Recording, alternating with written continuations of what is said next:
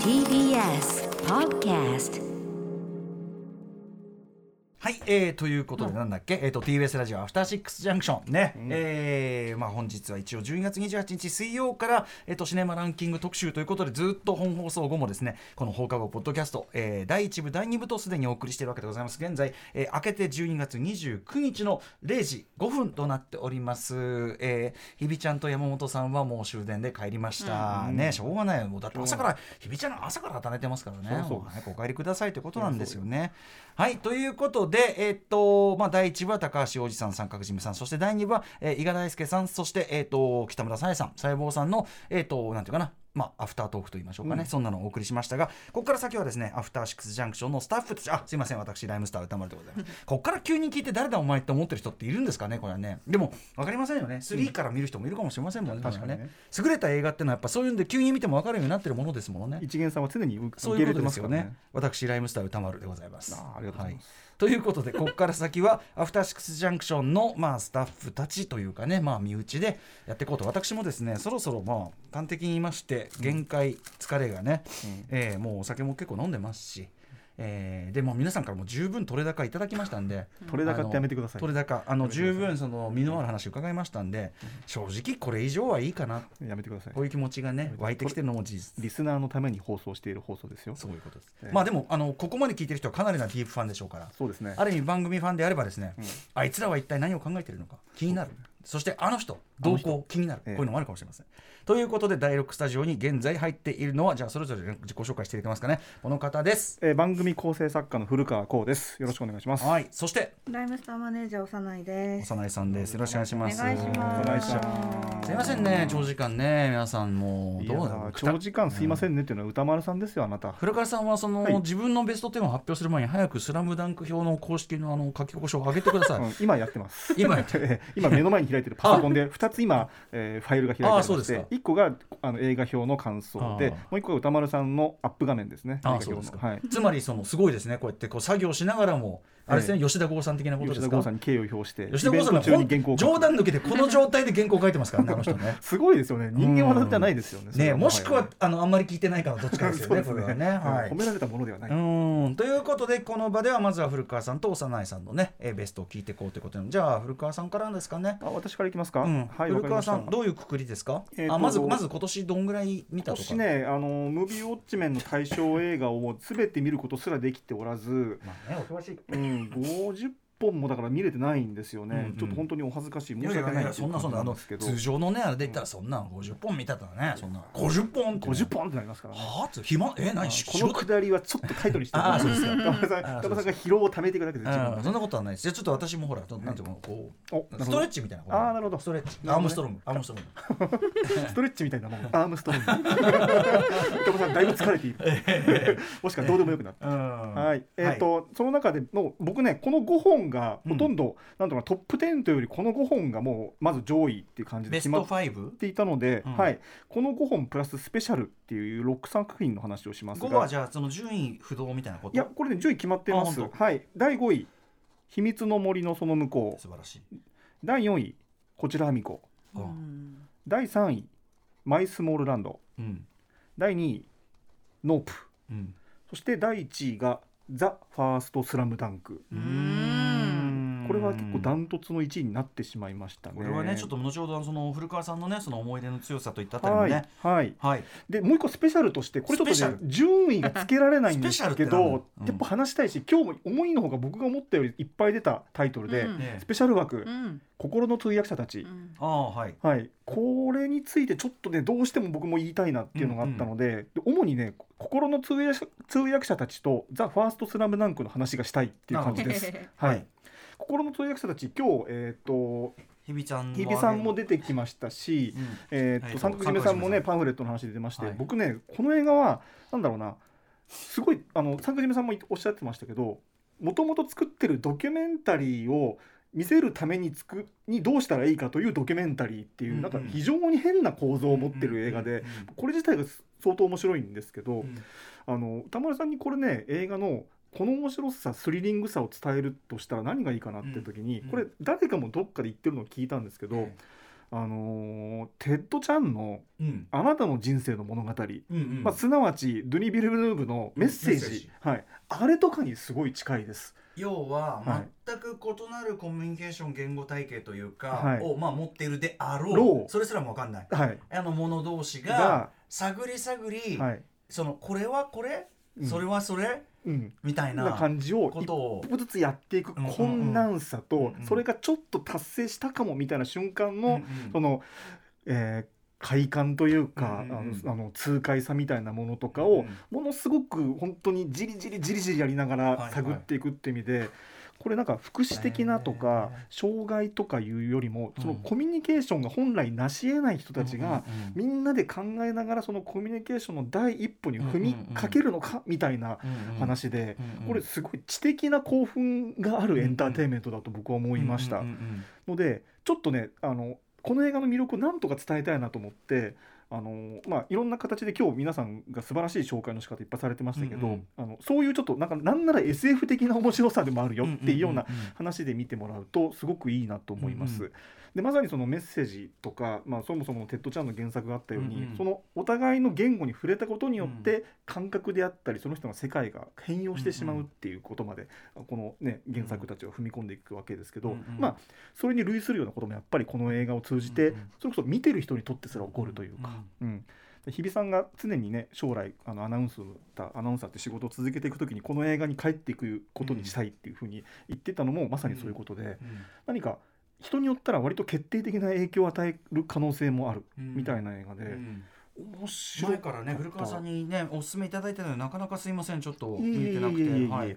なんでそうちょっとねなかなか本当に手が出しにくいタイプの映画っていう人もいると思うんですけどこれねちょっと SF として見ても面白いですよっていうようなことがちょっと言いたかったんで、うんうんうんあえてちょっと特別枠として紹介させてもらいました。あのちょっと全然話ずれますけど、はいはい。あの私あのちょっととあるこの間対談をしてうんうん。あの言語はこうして生まれるっていうまああの言語学の新たな理論というのかな、の本でこれめちゃくちゃ面白くって、うん。まあ、すごく簡単に言うと言語っていうものは何かこうえーあるべき形とか正しい形をこうなんていうかな伝えてその交互表現が崩れてそれが要するに正しい文法に対してこれが崩れてうん。交互表現になるのではなくなく。なくあのある2社が、うん。えー、とこの2人の間でここでなんとか通じるようにうんうんこう、まあ、即興的に工夫して、まあ、うん。ジェスチャーゲームというメタファーを使ってるんだけど、はいはい。あのこうやってこうその場で作りだから言語っていうのはそそれがある種のそれがコミュニティとかパターン化してうん。言語体系になっているということで、当然そのなんていうかな変化していくし、うんうん。その話す話者同士によってどんどん変わっていくし、はいはいはいはい。えー要はこことここが伝わるというこれが重要なんで、うんうんうん。文法があ最初にあるわけじゃないっていう、はいはいはいはいまあ考えてみれば当たり前のことなんだけど、うんうん。まあそんな話をしてて今あー話を伺ってて思ったのはだからそうんのやっぱりその。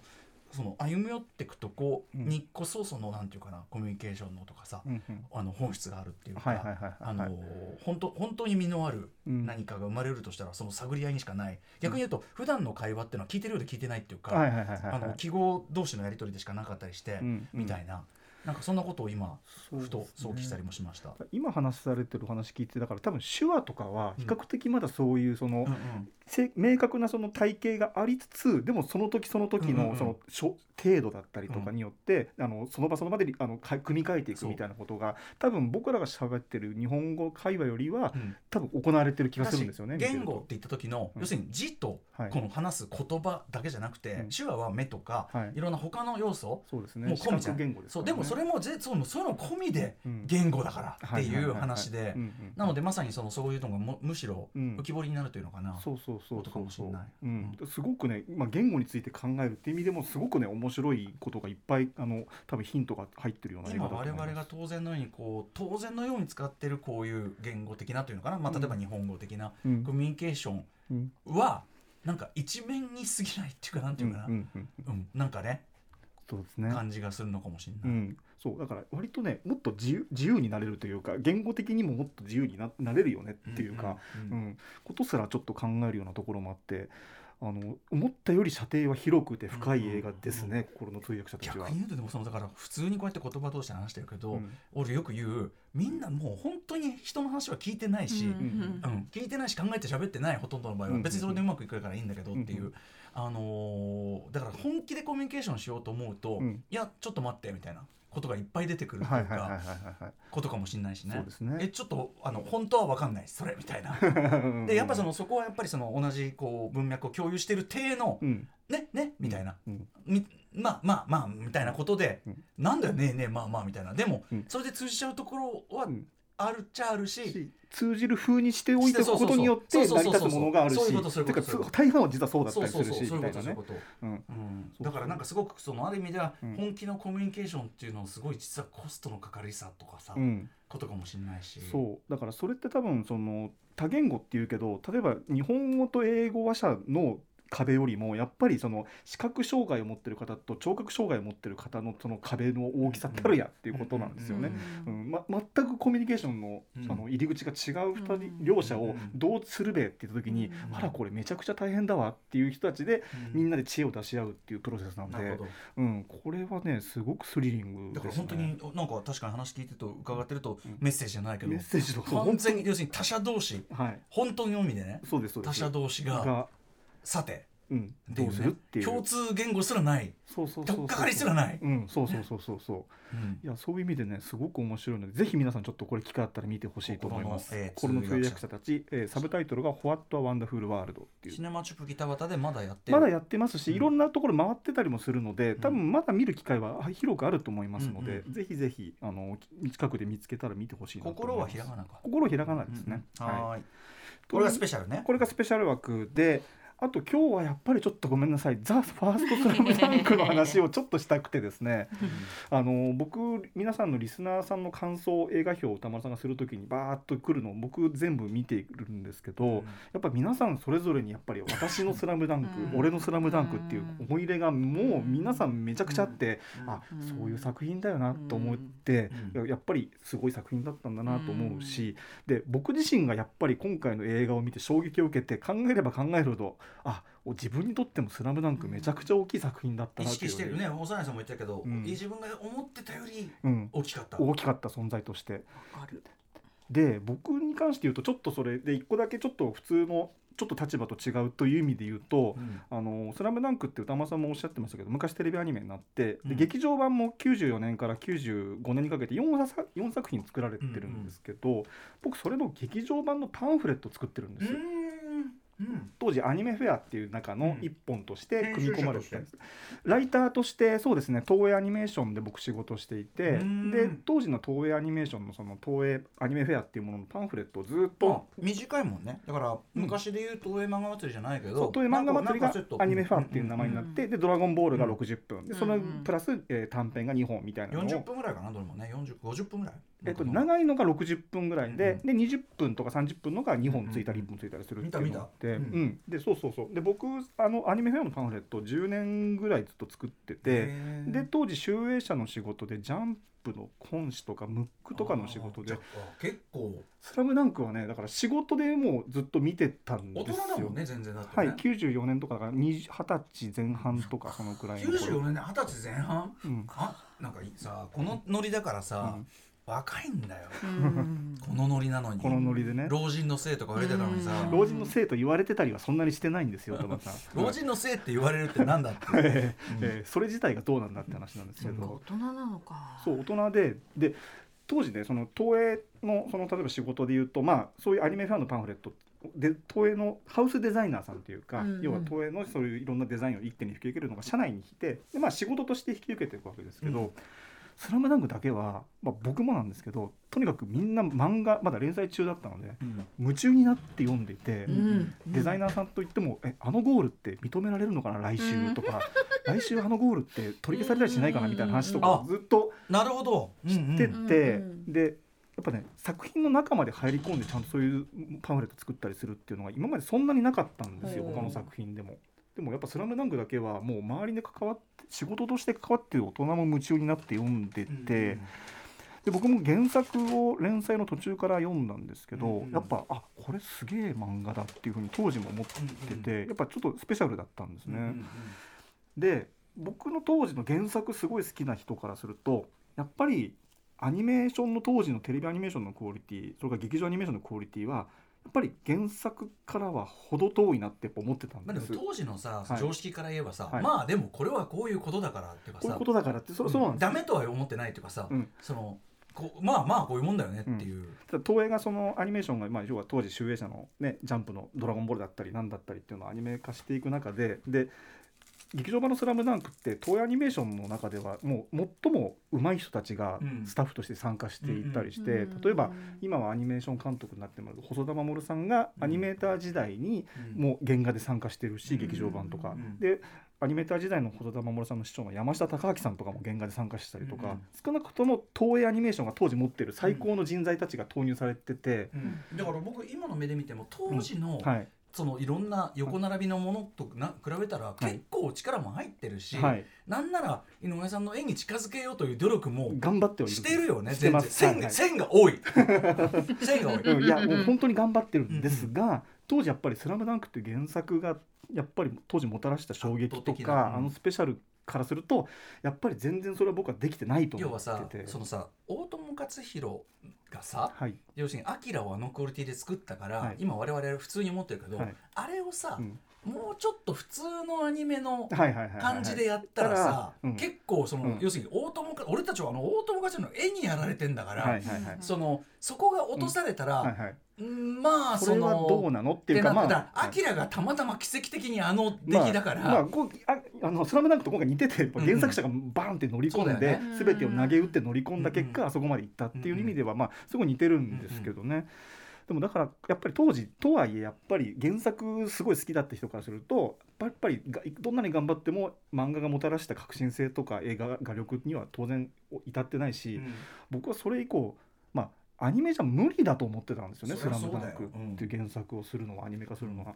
それ日本のアニメーションのシステムとかリソースみたいなものを鑑みてもちょっとこれを「スラムダンクはまあ漫画表現として極北を極めたようなものだからこれはもう他のメディアに置き換えられないんだろうと思逆にねってたんですよ。そのまその何でもそうだけどそのメディアの特性を生かしてるから、はい生かしきってるから名作なんでそうなんですよね。一番そういうものほど置き換えづらいっていうのはあ置るよねおっしゃる通りです。はい。でうん根本的にくあのー構造から何から変えない限りは、うんそれはもう「スラムダンクのアニメ足りえないだろうと思ってて、うんうんそしてそれは無理だと思ってたんですね。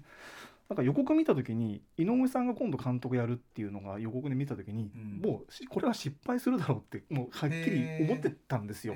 それはそれでそんなので成功した例はほとんどないだろうっていうふうにうんうん。僕は思って勝手に思い込んでいたので、うんうん。だからこそあれを劇場で見た時の衝撃は僕は本当に大きくて、その歌丸さんも映画表歌丸さんの映画表はほとんど同意なんですよね。その要は「スラムダンクを作るにあたって、うん。でああいう風なレンダリング、まあ、要は 3DCG モデルをベースにしつつ手書きも組み合わせていってでああいう風なアニメーション技術に至ったっていう時に、まあ片やアニメーションの世界では、まあ、3DCG の技術をどういう風にアニメーションの中に応用していくかうんっていうのが世界中で実験として特にやっぱりスパイダーバース以降ですよね、2019年のスパイダーバース以降、うん。あれをどう使いこなしていくかっていう実験が行われてる中で、うんで日本的なセルルックのアニメーションの中にあれをどう落とし込んでいこうかみたいな実験もある中で、全くその日本的なセルルックのものとは違う、うん。全く見たことがないなんなら絵面の試合のとこね。そう試合のところですね。うん主に、はい。を作るっていうのはちょっとその日本の今までアニメーションの産業が本当だよね。やってきたやり方とちょっと違うと思ったんですよね。つまりアートアニメアートアニメとかアトアニメだうん、だったら分かるんですまだ、うん。うん、10 15分のアニメとか個人制作のアニメーションでああいう実験的な絵面と実験的な手法でうん。スペシャルな一本を作るだったらありえただろうし今実際あるのかもしれないけど、うんうん。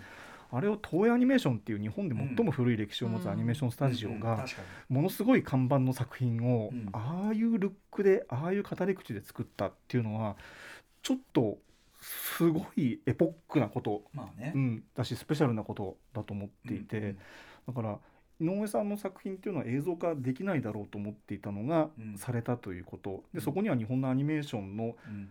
歴史とつながってるけど断絶をしてるようにも見えるっていうものが現れてだから井上さんの作品を昔から好きだった身としても、うん。日本のアニメーションをまあある程度、うんうん。まあ、そ僕そんなに見てる方じゃないんですけどでも見てる身からしてもちょっと得意点な感じがしいてや、そうですよ。しかもうん。そのさ方向としてはそうだとしてもよ、うん。例えばその東アニが、うん。あのースドラゴンボールスーパースーパーヒーローでも、はいはい。その鳥山明のあの絵を動かすという試みしてる、まあ、藤井さんもおっしゃってるおっしゃってましたけね。ども、うん。けども、うん。やっぱりそのなんていうか側だけじゃこうはならないっていう技術の技術の側だけ、ね。だからそのじゃあこの方法をね、うん。他の漫画でも置き換えりゃね、うん。こういうことできるんだろうっていうと、うん。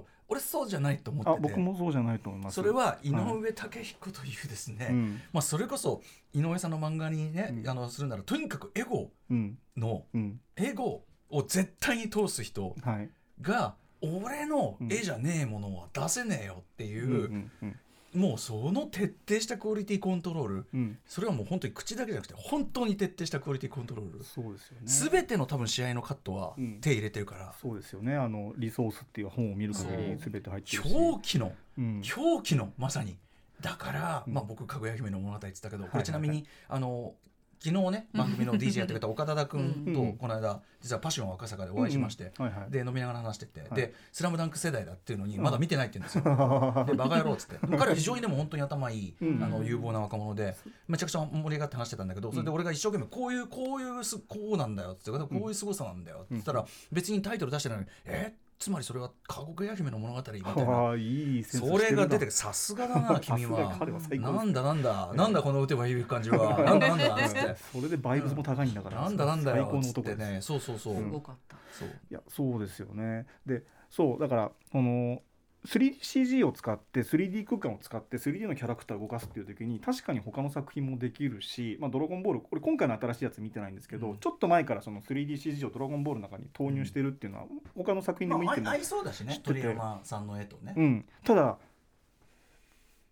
井上さんはじゃあそれを使ってでそもそもじゃあ原作では何をしようとしたかっていうとぼ僕の見た感じではうん。やっぱバスケットボールっていうまず原点があるんですよね。バスケットボールをどう伝えるか。そう。バスケットボールを伝えるかどう伝えるかっていう時に90年の井上さんはあの漫画でああいう形をやったと、うんうん。ところが2020年の井上さんはじゃあ何をしようかって言ったら 3DCG を使って「スラムダンクという自分の作品のフィルターを通してバスケットボールをやっぱり描ことしてる、そうだね。そう。一番やりたいのはそそう。だかれなんだら中心にはねリアルなバスケットボールっていうのがある、うん。でこれが実は他の作品にはないんですよ、まあねその、うん。そのち何を伝えたいかその手法で。そういうことです。つまり「ドラゴンボール」の中でリアルな 3D 空間を使ってリアルなキャラクターたちが 3D でバトルをしてもうん。それは僕らは知らないんですよね、うんうん。なぜなら「ドラゴンボール」っていう作品を通じてしかその空間はみうん認識してないから。うんうん。だから原作っていう天井を突き抜けられないんです。よどう考えても。面。白いね。うん。そうか。だからある意味「スラムダンクという元の漫画作品でさえ、はい。そのまあこう今はこういうやり方で伝えますというものだったわけだから、やりようがありさえすれば、そうなんですよね。もっとやれるそう。何かと少なくとも井上さんはそのポテンシャルがあって作ってて、そう。だから井上さんは原作者でありその当時の漫画を描いた人は、まあ、90年の井上武彦という人なんですけど、2020年の井上武彦はまた別の作者としてあの三能戦という試合を描き直そうとしているという意味ではまあね。別の才能だということも言えると思うんですよでもねと同時にそのリソースにも書いてありましたけど、その動きをやるのにやっぱ一応モーションキャプチャー取りましたと、うん。で実際に要するに人を動かして、はい。試合の動きをシミュレーションして、はい。それを実際取って、うん。まあベースにしてるわけだけど、うんあの元の三能線の動きを漫画に基づいてこはい。うやって動かして取ったら何の矛盾もなかったって。全部理にかなってるって言ってましたね。だからいよね。いやだからそこはやっぱもうねでもやっぱそれもさ全てやっぱどれだけバスケットボールを愛し、でその中で何ができるか、うん要するに物語的なとかね盛り上がり、まあ、考え抜いて。だからそこはやっぱ水島新司イズム、ね。野球を使って何できるか。そうそうそうでしかもそれが先の、うん。先の野球のその何かも予言してる、うん。これもまたね、うん。もうまさに今回はさうん予言そのものっていうかもうすごいですよね。スラムダンクの。多分、うん。僕そのリアルタイムじゃないからだけど多分当時だったら、うん。スリーポイントシュートをあれだけ決めまくってうん勝つとかは、うん。まあこれはね漫画だからね。みたいなね。だったかもしれないけけどどでもあのやっぱさすやっぱ読んですごいのはさ、うん。ちゃんとそこに今の戦術と同じ理屈が書かれてんだよね、うん。三井がスリーポイントを決めるとなると、うん。外側に。そうディフェンスの力点が分散するっうん。ていう話をしてるんだよ、そうそうそうそう。えっていう。うん、面白い。そのねあの漫画の中でやってる動きを全部再現すると試合として理にかなったような試合になる、うん。でも実際バスケットボールの選手の動きをモーションキャプチャーするとそのキャモーションキャプチャーではマンあのアニメーションにならない。面白くないっていうかね多分ね多分ね。そうそうそうそう。だからやっぱそこは漫画的デフォルメ、うん。だからリアルさとデフォルメのバランス。そうなんですよね。それをたおそらく現時点でさあの最適解を出したのが「ザ・ファーストスラムダンクで多分これは世界的に見てもなかなかな達成だと僕はそうですね。思うんですね。なんか意外とね、うん。あの動きとか展開はもちろん、あの元に沿ってんだけど、うん。あの俺が最初見てじゃあこれ漫画のコマとかをね、うん。トレースしたりしてんのかなと思ったら意外とそういうことはなくてそういうことはないですよね。全然あのレイアウトっていうかな、うん。全然それは違くて、うんはいはいはい。そうだからそのやっぱりねそれはやっぱりそれこそ映像というメディアの中でのうん。一番いい伝わり方っていうのを本当にゼロから構築して作って。だし漫画ではさ、うん。これはだからここは説明するしかなかったよなっていうとこ、うんうんうん結局やっぱ読む今よあの映画見てこの本読むと、はい。まあ結構言葉で説明するしかないとこがはい、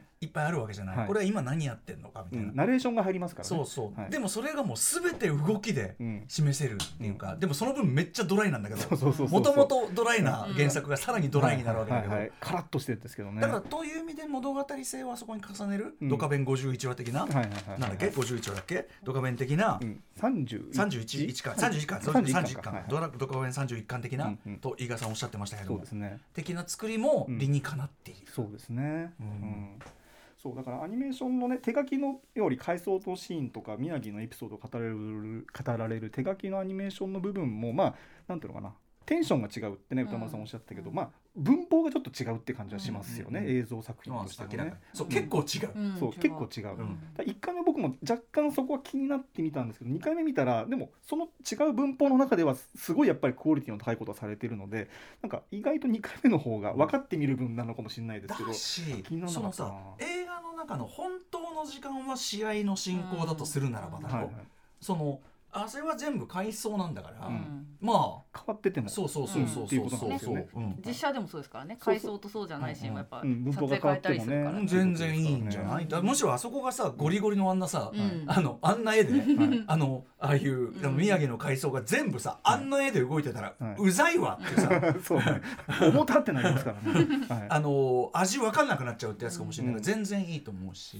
なんならちょっとあれなんかちょっともたってきたなみたいなうんうん。のも、うん、クライマックスの加速のためのですよね、すとすら思えるほど、はい。やっぱあの最後のあれが始まった、汗の雫が垂れてからまあですよね、返せぐらいからかな。返せぐらいから。うん。さあいよいよ来ましたよと、うんであのね亮太の顎から汗が垂れてかかららのの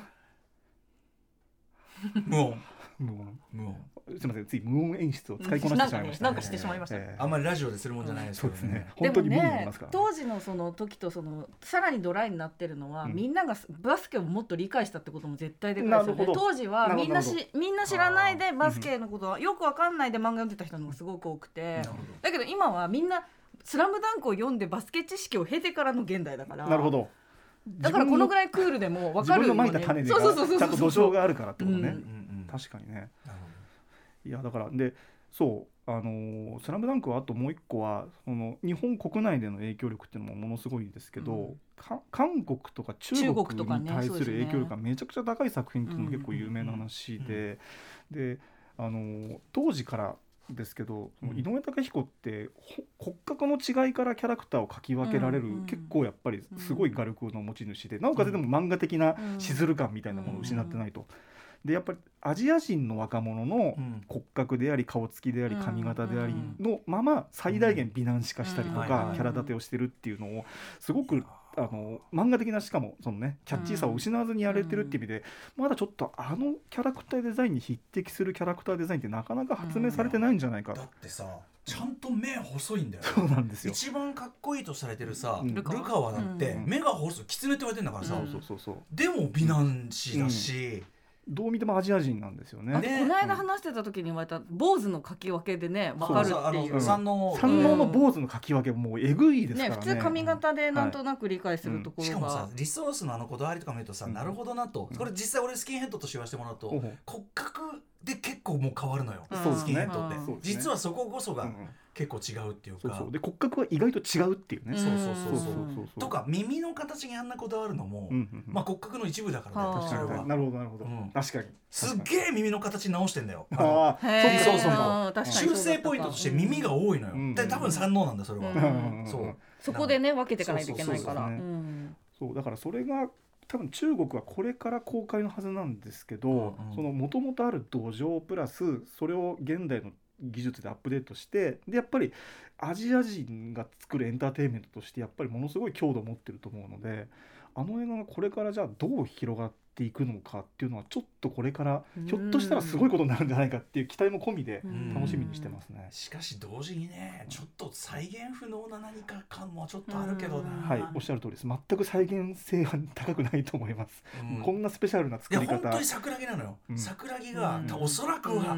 言うても、うん。まあ燃え尽きるんじゃね？っていう感じもね、うん、だから、はい。ね。スペシャルで夢を見させてもらったのかもしれないけど、でもあの作品の素晴らしさとそこは全く関係ないところでもあるっては思うので。いや。むしろっていうかだから尊いだからこそいやもう尊尊いですよ。本当にありがとうっていう気持ちしかないっていうかね。出ましたさ見た日目真っ赤にして真っ赤にしてね来てね金曜日に見見たんだっけかなそう月曜日だ月曜日に見てはい。来てもうっつってちょっと目が痛いんですけど。なんかあったなと。つまり「スラムダンク見たか身内の福岡どっちかだろうと思ってたらご覧になったんですねっていうね。そうそうそう。ねえいやでもまわかった。あもちろんそのお二人の熱に当てられて、うん。まあガチャ当てる前から見に行ったっていうのはこれはありがたいことですし、うん。あの言いましたけど今年履修してよかったもの、うんうん。まあね、うん一つはやっぱ「スラムダンクですよ、うん。それはやっぱし。ですよね。いやもともとてか井上武彦です。井上武彦さんですよね、まあ、でまあそのリアルがね非常に素晴らしいって話を何度もしていただいて、すごすぎ。あれはすごいですよね、うん。ちょっと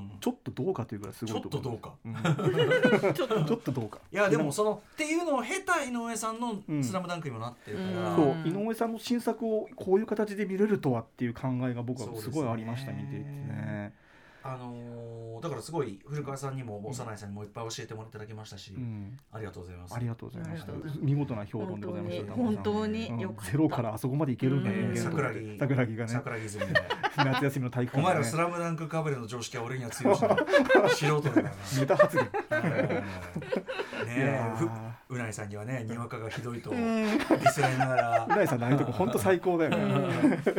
うん。毎週会ってる人あんな呼ばわりさできるんだと思ってね。はいはいははい。い、い、という感じで、うん。いや、スラムダンク、本当に僕にとってはちょっと、うん。えー大変な大切な一作になりましたので、うんえーちょっとその話ができて今日は良かったです。よいしょ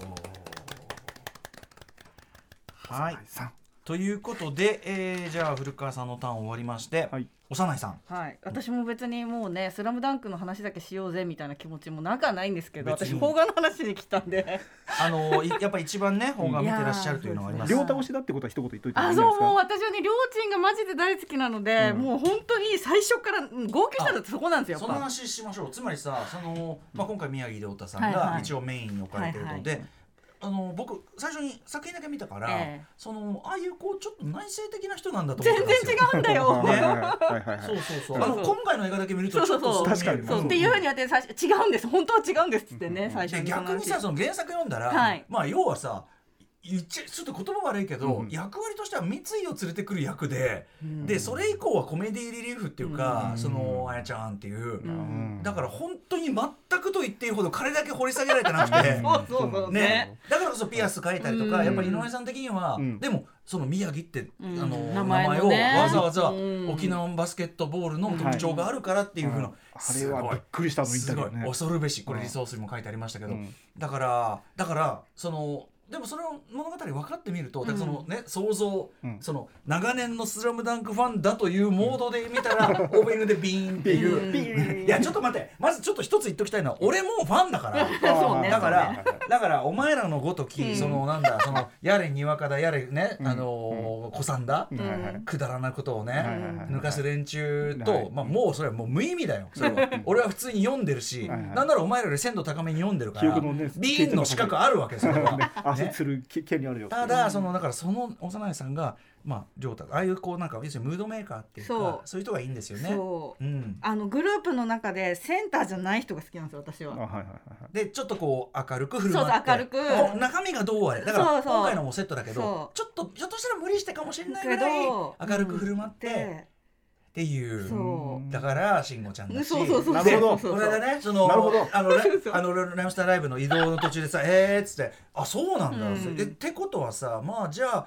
じゃあ例えばだけど嵐で言えば相葉君だうんとかさ。そうですね。みたいな話ズバズバ当てられるようにな。るそうそうそうそう。それなんか好きなものをズバズバ当てられえるな。んでみたいな。あれなんでわかるんですかみたいな。いやそれはさおでこに的書いてあるよまさにそういうこと。そういう感じ。で見たらさやばいその親心そうやばいんだよ本当にそだう。僕が公開の翌日に見に行ってそうですよね。うん。幼いさんが宮城亮太好きなんですよって私に言うから幼いさん最後死にますよって話をして。あの高橋良樹さん用語で死にやすくなっている。死にやすくなってる状態だから。だからほら死にやすくなってきちゃってるから、はい。その来た時に月曜日に来た時にはいもう目が真っ赤っかだったっていうね、済ませたなって思あっての目がもげるってやつですよね。目がもげる。目がて目がもげるもう頭痛かったからあの時もう泣きすぎて今日帰っていいですよってもう。仕事じゃないから今日病欠。病欠。病気そうそうそう。まあ病気は病気だもんねうーんいやいやいやでもそのあの熱量が高い人がね近くにいてよかったですけど、でじゃあその「スラムダンクじゃあそのじゃあスペシャル枠ということでよろしいですか？スペシャルスペシャル。スペシャルなのかな？でも「スラムダンクいくら話してもみんな話せるし、あといいところはみんなの推しがそれぞれ違ったりするとこがいいんですよ。やっぱほら普通メインの人が好きじゃん。大体はうんうんうん。でも。主役が好きなことが多いじゃないですか、でもいろんな人に私の「スラムダンク視点があって。確かにね。あの群像劇でも当然ありますし。そうんそうそう桜木技ってさもちろん主人公要するにさあのまあ初心者としてこれもね幼いさんあなるほどなと思って初心者が一応メインと置くことで、うん。あの要するにバスケに明るくない読者も入っていけるというちゃんと作りになってる、うん。そういう意味で乗り物なのであって、うん。だからまあもちろんルカが好きな人もいれば三井が好きな人もいればっていうふうにはね群像劇としてあるし。それぞれ自分じ憧れもあるし自分はこのタイプそうだなとかね。とかいうのもあってだからやっぱ私は本当小学生だったから、当時やっぱミニバスが鬼流行りして、やっぱみんなやり始めるし、うん。みんな学校終わりに野良バスケするし、でやっぱりほら庶民シュートとかさ、ね左手はそれだけみたいなこととかやってたわけですよ、い言いまくってたわけねそうめちゃくちゃ言いながらやってたから、だからやっぱもうそれがねうんうん私が映画館見に行った時はね目の前に高校生が5人ぐらい男の子が座ってて、うん。最高じゃん。もう最高です。もうその時点でこれいい映画体験になるぞって気持ちで言ってるから、はい。でそしたらもう終わったら、うん。彼らが立ち上がれなくなってんですよ。あもうもう動けない。そう。動けないいいい。い映画体験したなと思いながらホクホクしながら帰ってましたいけど。やでもさそれはいい映画みたいね君らね。そうそうそう、君らこれ単に流行ってる映画とかじゃないよ。あのそれこそねあのよおじさん風にやら長年映画を見てきたね。私が言いたってこれはいいんだよと。いいんだよと、うんうん。僕見た時も女性の声で「入れ!」って言ってました。からあもういやいいですね。最高だなと思ってもちなみに私の好みは、はい。三能の、うん。えっと深津さんです。深津はえぴょんあの要はあのピョンですね。はいはあのしかも今回のテンションそのあの同じ似てんだぴょんみたいな、はいはいはい。あんぐらい？あの別に強調しなかった、うんはいでぴょんっつってこう うん。宮城俺がねそうそうそう、うん。2回ぐらいリスペクトを深津に示すシーンがあって、そうね部活みたいな、うん。超できる人なのうに、ん。なんか変みたいな。あいつ変わり者なんですよ。ああいう人すごい好きなんだよ、うん。俺は深津に懐く、うん。ただ俺は全然深津タイプではない、そうだからほらこういうことが聞けるわけですよ、うん。一人一人に聞いてったら一人一人に多分それがあって。俺は誰かっつったら、うん小暮君じゃない？そうかな？5番の？俺俺は小暮俺はメガネ君メガネしてるし。なめんだよ小暮お前。本当ですよなめないですよいや違うよだからその違う。私りょうちんの次に小暮くんが好きなんだからマジでなめないでほしい。メガネとか言ってんじゃないよあそうですか。いやでもまあはいはい。あのでも若崎深津さんみたいな人は好きです、うん。最高ですよ。あとやっぱりあの桜木みたいな人も好きです、うん。あ最高ですよ。うん。赤赤木君みもすごい立派な人だと思う、うん。うん友達にはならない、後輩と同じじゃん完全に。うん。先輩か。うん。先輩と同じ。あでもあの先輩の気持ちもわかるよ、まあね。ああいうああいうことってよくあるよ、ね上から見る気分はどうだっつって。うんうん俺だってガモであんなこんなねその大して強くないチームで怒鳴ったりしやがって。完全に先輩のバカないや違う。でも俺はそのバカなんじゃねえのって言いながらこっちはだってベンチとラインズマンだから、うんうん。ベンチとラインベンチいやだからもういないです。居場所はないですよ。そういうね。まあそれはいいや。はいはいはいよかったよかった。よかったよそう。でなんだっけ？なんだっけ？いや、えスラムダンク良かったねっていう話で。す。それはそうだけど。あの一週間ずっとみんなでスラムダンクの話してましたよね。ずーっとスラムダンクの話してたし、スラムダンク。あうんうんスラムダンクの話ができる人がいるってこんなに幸せなことなんだと思いましたよね。みんななこの調子でジェットマンの話できるやな。すいませんね本当にちっちゃい時見てたんだよ。本当に。俺は悲しいよ寂しい思いさせてあの特撮部です。あでもだいぶ高橋ひよりさんはねいいテンション来てたけどね。あやっぱすぐ見ればねあのねそうねいつかね、うん。あのえこのクオリティでジェットマンが？ファーストファーストジェットマンが。ファーストジェットマン えー、でもどこを描くの？みたいなねううんんすごいですよそうかグレーがグレー視点かみたいなねあってもいいかもしれません、歌うん、も間さんが劇場で死ぬ。う冷たい向くです笑顔を浮かべていた そんなのはいいんですよ。なんだっけ俺なんか言おうとしたんだよな。あのささっきさ本放送でさ、うん。あのラブロケットかかったじゃん。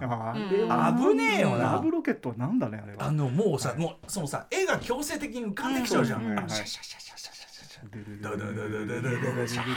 やばいってやばい俺中腰になっちゃったもんあダメえダメ中腰になっちゃった中腰後ろの人迷惑後ろの人迷惑はい。終わり方も最終高だったしわりのね10フィートに入っていくとこも最高でしたよね。なんて素晴らしい終わり方なんですか。本当に。もうね今年はいい終わり方の映画いっぱいありましたね。オープニングエンディング一応スズメのねうん。戸締まりって言いましたけど、うん。あれはねバランスただの。ちょっとちょっと。ダメだよちょっとちょっと。これは配信されているんだよ。あれはあのただのバランス発言で、あのー本当は本当はスラムダンク嘘なんかつかなくていいよ。嘘じゃない。ささあの違う違うあのスラムダンクの登場まではスズメだったんですよ、でもまあやっぱスラムダンク見たらちょっとね、うん。いやスズメはすごくいいんだよ、うん。いいんだけどやっぱそのまあ通常のアニメの、うんうん。まあ良さじゃん。そうなんですだからよねやっぱそのなななんだこ、うんなななななっていう、うんうんうん。しかもそのラブロケットの下りから本格的にそれが始まるじゃん、うんそれ前まではさまあうん。もちろんあのワンワンのところとかもね、はいはい。すげえ動くなみたいな感じあるけど、でも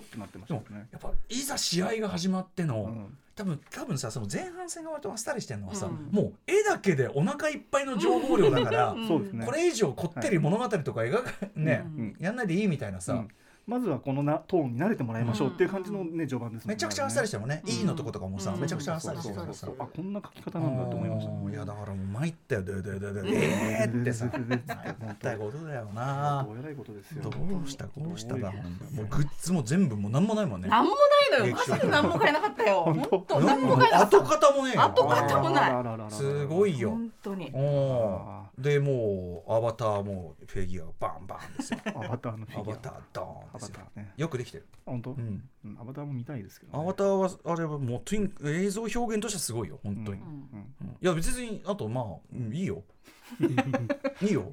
い。や全然いいよ。うんなんかすごい。いやいやいいよいいよ。全然全然全然いいよ。全然いい。全然いいあ全然いい全然全然いい全然いい。いいぞ。全然いい。いいぞ。アバター行こなんだっけ？で幼いさんはでその「はいはい。はいスラムダンクは置いといて。あ邦画の話に来ましたよ。日本映画を見てますと、はい日本映画を見てます。ただね今年数えたら全然50分ぐらいしか見てなかった。う見てるよ。例年に比べると少ないんですか？例年に比べると少ないですね。うんでもねまあ見てらっしゃいますね。はい。じゃあ、えー、10位からドドッとはい。まず5位までいきますね、10位メタモルフォーゼの縁側、うん。9位プラン75ああねこれね。8位百花あもう7位派遣アニメ。ああよかったですね。6位えっ、と線は僕を描く。ああーはい。はいです。あ結構。見てないの？見見れてないんです。すいません。何やってんの？ごめんなさい。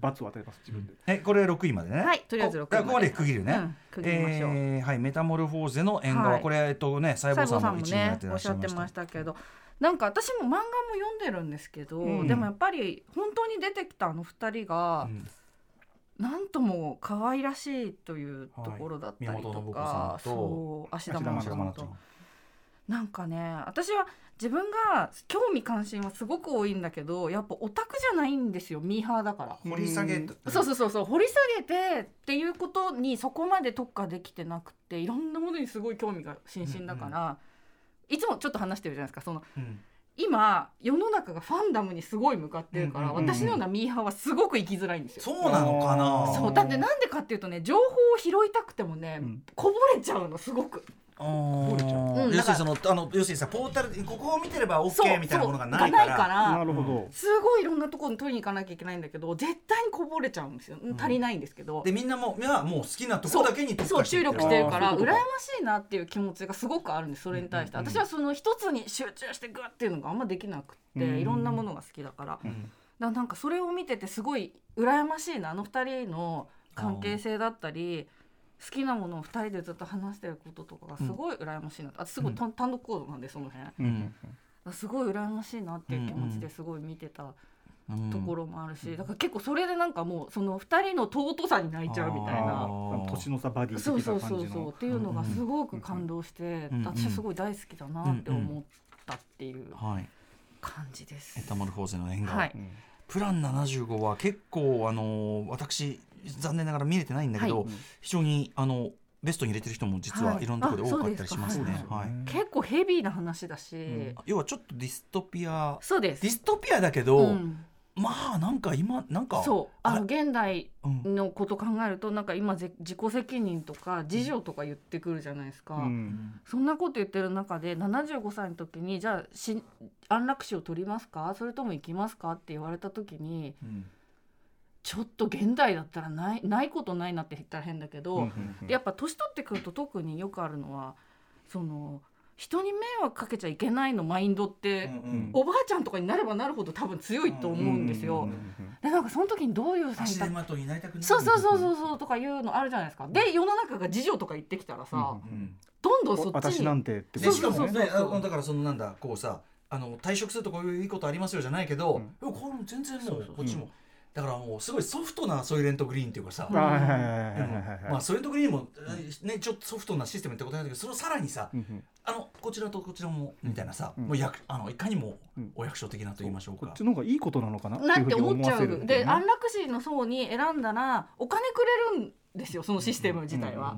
だからその実際に働いて早期退社。そうそうそうそれに近いものがあってなんかもうちょっと本当にマジでつつましく行かなきゃダメだなみたいなこと思って私その後にすごい高級なカフェに行こうと思ったけど行くのやめたんですよ。そんなそんなね。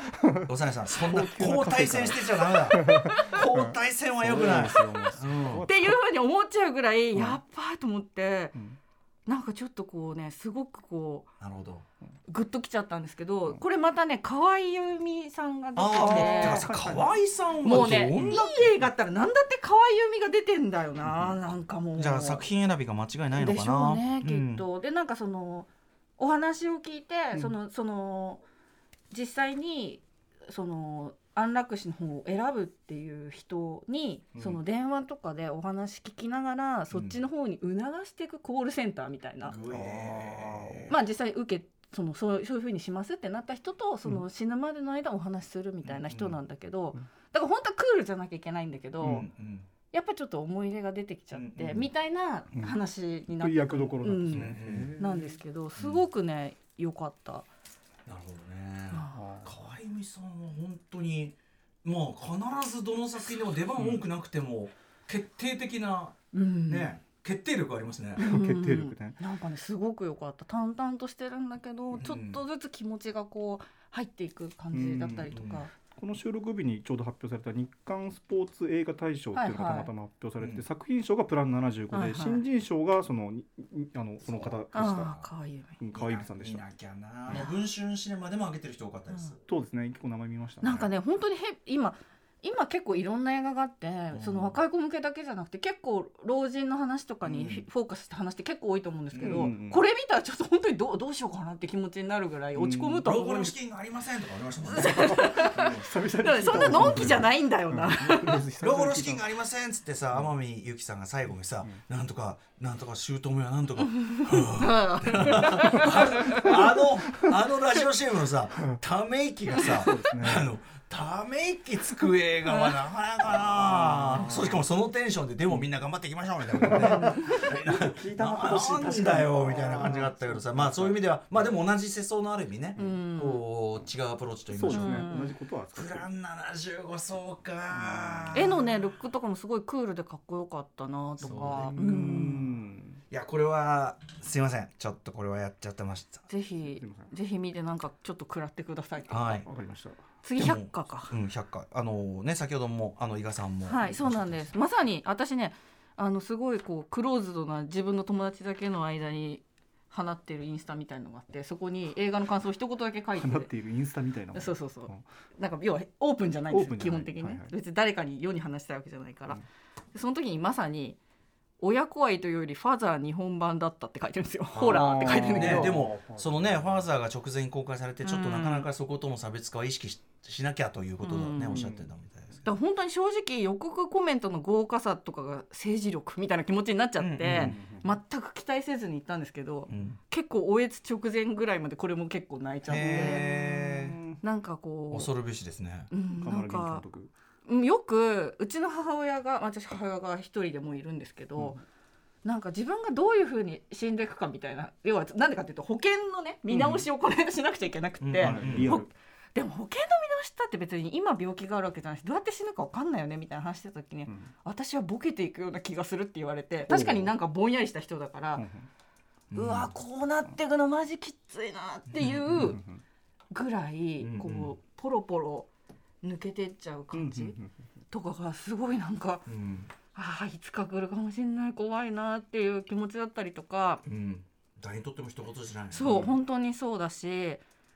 あとなんかあのーなんですかね。本当にアート映画みたいなうん絵だうし、んえかっこいい。絵もいいしなんかね東宝東宝の映画見てんだよねこれってすごい途中ずっと思いながら見てたっていうか尺もね120分まで全然満たなくて100分ちょいとかなのだかな。川村元気さんが散々東宝を儲けさせた東宝を儲けさせたその利潤利潤と余裕を持って利潤と余裕を持って自分はアート映画を撮るという。自分はまああの優れた作品が生まれてよかったし、うん。まああの大したご身分でという。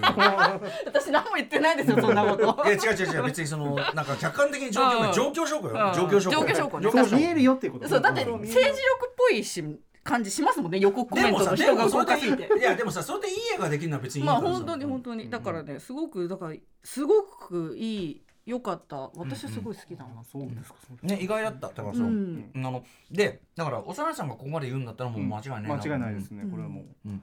たまたまちょっと忙しいけどいやいやなんかねすごく良かった。すみませんあの肉食ってます、肉。死ぬからね食わないフレッシュを食べてます。えっと派遣アニメか。あこれよかった。僕見ました、ね？うん。大好き。うん。あの本当にあのそれぞれのキャストが光ってるっていうか、前半に中村倫也がドーン。うんで後半に吉岡里帆がドーンってこう出てく感じとか、これ宣伝そのさトーンとさ実際の中身結構違くて。違くて。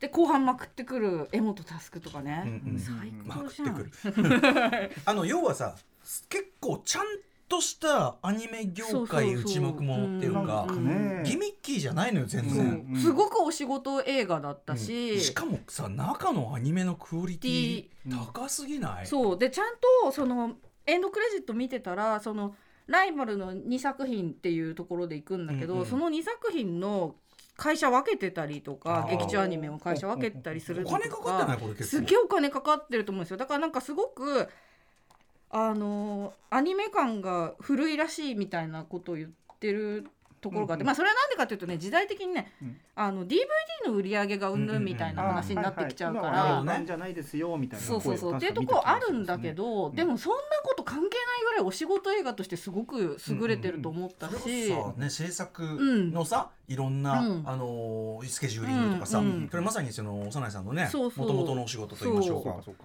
だったりするからなんかすごく丁寧だなと思ってて、そこで見ててもリアルだったってこととね。思いました。私別にアニメじゃないから、具体的にそのアニメの制作のあれとかちょっとそこまでわかんないけど、うんうん。でもまあ似たようなことやってた身としてはすごくこううん。ここで買えるんかいみたいなやつとかも 含めてなんかすごくねうんいいなって思ってうん。う。んあの私アニメのあの白箱の劇場版だけ見たんですけど、うんうんうん。その時になんかね最後うん。なんかその監督が作り直しますってなってなんかつるっとうまいこと完成するんですようん白箱の劇場版っうんてそこを見て違うんだよ。ここがすげえ大変なんだよ。みたいな気持ちになっちゃってちょっとこうなるほどね舌打ち的なとこあったんですけど。それも元のシリーズとかすごいいいよ。そうだから元で見てないからちゃんと見ようと思ってたんですけど、うん。で今回のその派遣アニメはそのリスケしてギリギリのスケジュールの中で直さなきゃいけないのが大変っていう、うんその一番鬼大変なところをちゃんと描いてるところも好感が持てる。なるほど。うんそして吉岡里帆さんは本当にうまいです。ね。ねいつも。本当に。いつでも。うん。本当に。いい。本当に、うんさっきごめん話した日韓のえあのスポーツあ日韓スポーツの映画大賞で作品賞作品賞を取ったのはハケアニメでした、ね。ハケアニメか。うん思い出した。で面白いとこ行くね。うん。いやいや優れた作品だと思うけそうどそう。で、えっと、プラン75の倍賞千恵子さんはいはいはい。が女優賞をそれ取られてたっていうのを今ちょっと混在してました。なるほどね。失礼しました。うん。いやいやでもね。ずっとね今はなき渋谷東映で結構ロングランしててね。私も渋谷東映に見に行ったんですけあど。あそうなんだ。でもあれ本当にねその口コミでロングランになったんですよね。そうですよね。そうそう。評判すごい周りでもそうよかっただからなんか予告のだ宣伝だからこれでもこの映画の中で宣伝がすごく大事っていう話してるのに。でもでもでもちょっと難しいと思う。つまりつまり実像はもうちょっと地味な映画だからなんだよね。なるほど。派手じゃないからね、そう地味な方に宣伝の舵切るってなかなかそれはさ、まあ難しいっちゃ難しいかな、とは思うがとは思うがあのーなんかこう偏見で見てない人はうん。これはすごく良かったです、はい。でもそれぞれの持ち場でそれぞれの仕事を頑張るって話だからやっぱ全ての仕事してる人に響くところあるんじゃないかなっそうねお仕事映て画として。すごく思いましたね。確かに。はい。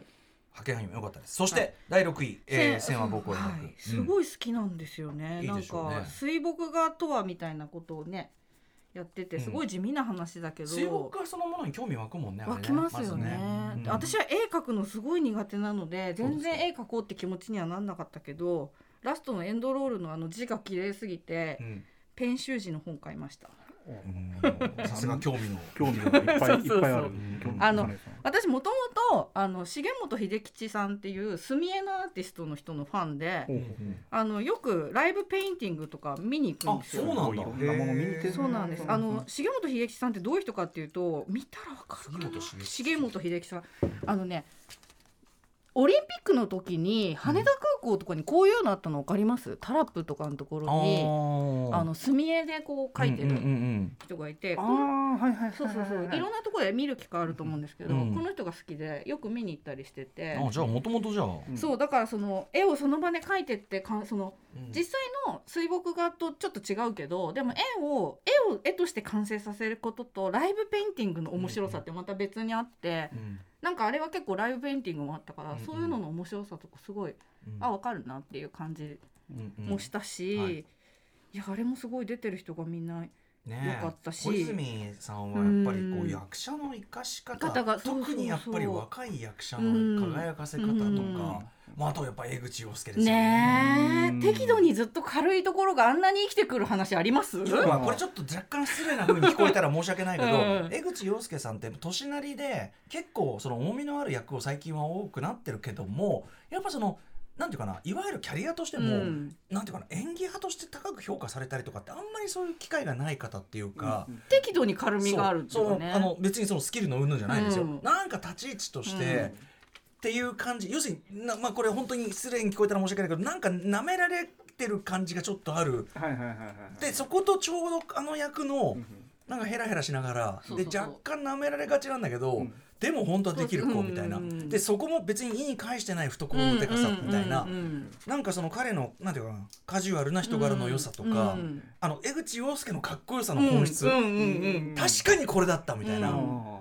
あのうまくうん。生かしてるし、うん。あとやっぱなんといっても横浜流星君って、いや好きになったな横浜流星君は今年出てた映画ほとんど見てますけどあのいいですよ。ねクソ野郎役とかもバッチリなのもんね。そう。なんだっけ、月の満ち欠けじゃねえとなんえっだっけ、とちょっと待ってね。なんだ違うわ。えっと流浪のそうそうそうよ流浪の月。月月。うん。あはいがね DV 野郎の役なんだけど、それもまたいい。ねえ、うん。あとまあ嘘食いもありましたしね。そうですね。あとうん。アキラとアキラにも出たけあそうそうど、あれもすごい良かった。でもさそういうさこうどっちかっていうと味濃い役じゃん、うんうん。どれもさ、うんうん。今回ははっきりこう淡いっていうかさ、ね。僕ねちなみに本当に分かりづらい例だと皆さん思われたかもしれませんがアギトの仮面ライダーアギトの歌手としきさん演じる、あのおつむつむ津川っていう、うんうん。津川でな。あの役に近いなんかぬぼーっとした、うん。うん。でもなんかけ決定的な欠落がどうもあるっぽい。うんうんソフトなんだけど一見ね。うんすんごくソフト、ん。だから人当たりも全然いいし、いい子なんだけど、うんうん。なんかあるうん。っていう感じ、うん。いや良かったな。うん。よかったですね。よかったですね。あれ見れてよかったなと思うし、あれの表もね含めてよかったですよね。すごいよかったな小泉さんもなんかすごく得難い立ち位置それこそさうん。深田さんとかうんうん。石川さんとかあのというようなまあ三宅さんとかうんっていう評価のされ方じゃなくけどもうちょっと商業ベース寄りだけどでもちゃんとうんあの本当に誠実なクオリティが高いうん。あの仕事されててうん。あのこういう人は大事だしうん。あのそうだね。だからちょっと私のベスト10から漏れちゃったけど実際にちゃんと入ってたし、うんうんあのやっていくのはすごくいいかなと、うん。小泉さん本当にうん。改めてあなたいいです。よかったです、リスナー票本当に7位ですもんね。ねえ。当時そんなに感想の票が集まった方じゃないんですけど、ね。ここでちゃんと7位に入ってくるっていうのはやっぱじわじわ良さが伝わってるってことな。のかなリスナーのセンスいいなってやっ失ぱり礼ながらというべきか分かんないけどとにかく客席がとにかく年齢層高くてうん。なんでっていう。うん。題材に対してみたいな。うん。あったんだけど。だからまああのチハフルもそうだけどチハフルは爆発的にねあれしたけどうんうんなんかこう長くうんあれいいよっていうね言われていく作品になるといいですよねなんと思いますよね。よかった。あと清原かえさんもいいよな。いや本当にあのあの前半の取り尽くし間もない。うんうんあのぐらいの感じもいいんだよな。うんあのね、あの首の詰まったね。そうそうそうねあのシャツとかが似合うな、うん似合うぞ。そしてここでも三浦友和。そうね、あれ、俺さ、そのだから10年前なら15年前なら山崎努だったと思うんだよ。ああ、うん。なるほど。ずりなるほど。ずりい感じで。うんうんうん。ずるい感じの師匠。うん。ね何も言わないんだけどもみたいなね浦さんすごいですね。素敵でしたあれね葛城事件からだいぶ。ずーっと葛城事件の話をだいぶ構成されて 人はまだ人はまだ変えれるね変われるという。そしてね息子さんだというか大活躍ですからね。大活躍ですよエルピスのさねあの役よかあのさったね。あのさむっくりしてるよね、あれわざうんうん。わざとね。でも最近むっくりしてるあそうなんだ、俺ちょっと端ピー端オールマイティーを思ってるあの体あ型あなるほうん。どなるほどね。て あのなんか放送局勤めするとこういう体型になってくるのかみたいな。学生プロレスラー全部してくるのかという。ねなんかね。さあということで、あ残り5位。あ5位そうですね。じゃあ5位4位いきますね、うん、5位4位。あ刻むね刻みました。なんじゃ演出するね。しない。そんなつもりないんだけど、うん。5位4位えっと5位がえっと夜を走る。あああよく聞きますね。4位がそばかすあーこれあの今週のねそうですあのねリスナー枠入ってました。三もう入って浦透子さん、はい。じゃあチューングリーン行きましょう、はい、えっと、夜を走るってあの佐藤大さんっていう私が初年度だったかな私あの表にリストに入れたうん「教会史」っていう作品を撮られてる方はい。の作品大杉蓮さんのそうそうそうそうそうね。作だったやつ、でその人の最新作なんですけど、うんうんうん。なんかねすっごいねすっごい面白いな。んつうのかな。完全ノーマークだったどんなそうですね。なんかとある男が2人出てきてススクラップ工場？なんかこう、うん。機械とかわーって崩していく工場で働いてるすごい淡々としたうん。暮らしをしてる男の人が2人いて、うん。で2人が主役なんだけど、うん。なんかその行動原理が全然理解できないし最後までどこどこにこの話が転がっていくかとかが全然わかんないし、でなんかちょっとシリアスなはずなのにちょっと笑えたりする話なんですけど、これあんまりね言っちゃうともったいない系のやつなんですがなんかその2人いて1人は本当にうん。なんかなんかいろいろついてない人。でもう1人はなんかちょっとイケてる男なんだけど、なんかしやっぱ普段の生活がうまくいってない感じの人みたいな2人の人がいて、でその2人がとある事件というかがあってその処理を本当はしなきゃいけないのに、なんか日常の方にやっちゃうみたいな、なんかこういうでっかい課題が残ってるのにすごい普段のことやっちゃうみたいなことってちょっとあるなみたいな話だったり。なんかね本当わけわかんないんですけど緩やかな地獄の話で、うん。最終的に明確な回答も何も出してくれないでも面白い。面白い。へでなんかその夜を走るっていうだけあって車で走ってる絵なんですけど、だからなんかね画角がシネスコでうんうん。ー車のね。そう車のこう車窓ってこう横に広いじゃないですか、うんうんうん。だからなんかその感じで多分撮ってんだろうなっていう感じ、うんその教会誌の時はうん。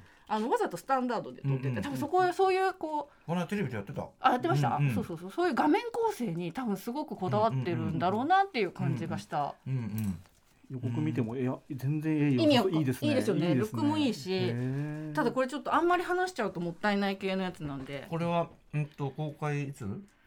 えっ、とね 5, 5月ぐらいにしてじゃあそたのかな。ろそろうんなんかで見えたでしょうか。はいそうだと思います多分。13日にテアトル新宿からスタートってことですね。へー。そろそろ来年ぐらいには多分うん。うんなんか見れる形になあると思うのでぜ夜を走る。ひ。全然ノーマークだったわ。ぜひ見てください、本当にねなんか要はその普段ややんなきゃいけないことがあるのにほっとくことがあるせいですごいどこに連れてかれるかわかんないんですよこれ。あれどうすんのよ。話が展開するかと思ったらしねえみたいなのが面白くてうん。すっごくずっとモヤモヤしながら見るっていう感じでした。はい。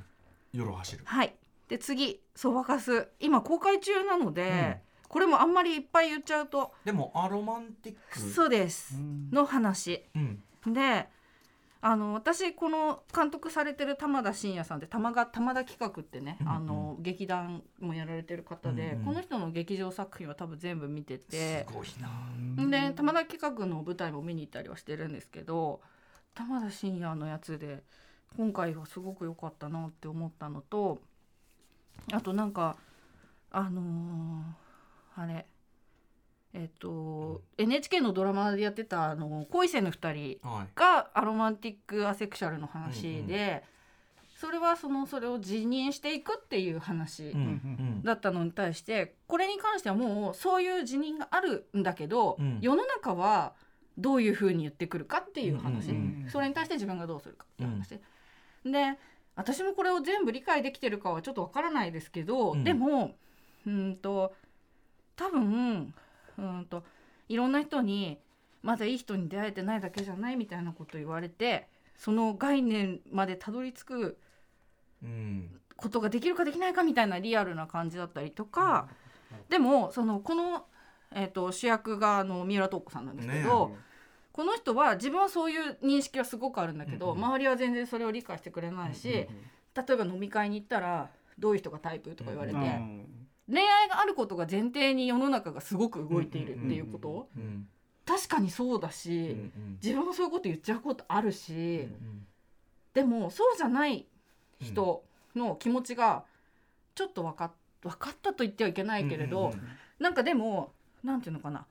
あの好き好きじゃないうん。性的な欲求があるないとか別に人間として友達と一緒にいたら楽しいし、うん。子供たちと触れ合うことが楽しいってことだってあるし、っうん。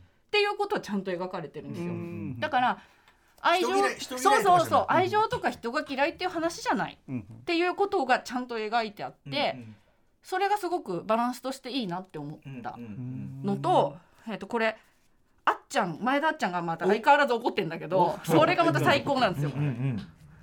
さすが。そう。で前田あっちゃんが元 AV 女優で、うん。でなんかその三浦透子の演じる主役の人のうん。同級生だったんだけど、うん。とあることで再会してそこから仲良くなっていくって、うん。要は当時は仲良くそこまでなかったけど、みたいな話で。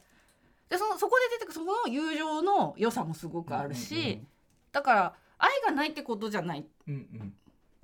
楽しいとか人と一緒にいていいなって思ったりとか、ちょっと文化祭的な出来事があって一緒にものを作り上げていくって楽しいよねみたいなことは全然あるよみたいな。うん。あとね一緒にあのあれえっ、と伊藤まりかも出てるんですけおどーまたね伊藤まりかの役もいいんだな。うん。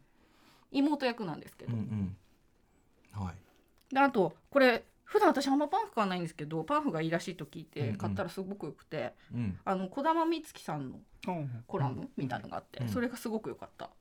のとやっぱり三浦透子はマジで歌がいいっていう。あああねもともとねだから山水さんはそうなんですよ。あのもちろん俳優が先なんだけどあの田中由紀さんがね勧めたんだっけね。うん。で結構出してますよ。結構出してるんですよ。私ねあの結構昔ですけど2年ぐらい前か1年間「通過点」っていう曲があってテレ東のドラマのエンディングの曲に使われたんだけど、それは本人出てないのに曲だけ使われてるんですよ、そのぐらい。人によっては多分女優三浦透子さんとその歌手っていうところが、あの要するにむイコールで結びついてない人がいてもおかしくない。ぐらい。確でうんこれに関してはエンディングがその三浦透子の歌で終わるんだけど、そういう余韻とかも含めてすごくあの、ね、ラストショットもいいしエンディングの曲もいいしっていうところですごい良かった。えー。好き。引き続きね、うん。あのまだね公開したばっかりですもんね。はい。ぜひ。リスナーあれでもございましたがそばです。はい、さあ残り3位でございます。ベスト3えっ、とえー、と3位がうん「窓辺にて。あおー。はい。先ほども」ね。はい。じゃあここから窓辺にての話しますね。ああ一個一個刻んでおきます。いあの窓辺にては本当に私そこまで今泉監督作品が好きかっていうとそうでもないっていうテンションですまず。うんうんなんだけどすごい今回良かったなと思うし長い長いなと思って思いましたよ見る前は。だけど、その長さの大事さっていうかその、うんこの距離で見せられたことの大事さもすごい感じたし、うんあとその淡々長いことによってその淡々とした中に少しだけ感情がこもってるっていうところがすごく良くて、悩みをどうやって出していくかみたいな問いとか。うんど誰にどのぐらいの分量を出していくかみたいな話だったりとかあとなんかとあるカップル、まあ、何でもいいんですけど2人という組み合わせがあって、うん。それがどっちが大きいかどっちが小さいかなんて誰にも測れないなみたいな話だったりとか。あのねつってことは好きじゃないんじゃないのみたいなことそうそうそうそうさ散々言うじゃん、うん。俺あれ腹立ってさ、ううん。るっせえなみたいな。だからこれ難しいのは自分でも測れないでしょ。このうん。自分の分量このぐらいですとか、うん。この何リットルですみたいなことって絶対測れないから、うんどこまで行ってもこの回答ないぞみたいな。だしほらましてさこうでこうじゃなきゃ好きじゃないんでしょとかさ、うん。うん。ななんなんその決めつけみたいな、そうに決まってるじゃんみたいな。さそうそうそう。っせえなみたいなこととかすごいいろいろなんかね終わってからずっと考えちゃった久しぶりの映画だなって思ったりとか。あとやっぱりそのこのこの五郎ちゃんの素晴らしさというかですね。ね要はそのまあ何にもないけどラブホテルに行くっていうシーンがあって、ドラマこの映画の中で。ね。そう、はい。でだけどホテルに行っても怪しくない人であるこの人はっていう感じがする、うん。すということはほぼ全ての日本人が共有できる何かじゃないですか。なんかこれ海外の人見たらどう思うのかなっていうのもあるんですけど、うんなんうん、だからその、まあ、五郎ちゃんは手書きで書いてる玉城ティナさんですさっき玉木玉木さん。玉城ティナさんそうそうそう、失礼しました。玉城ティナさんです。はい。うんうん。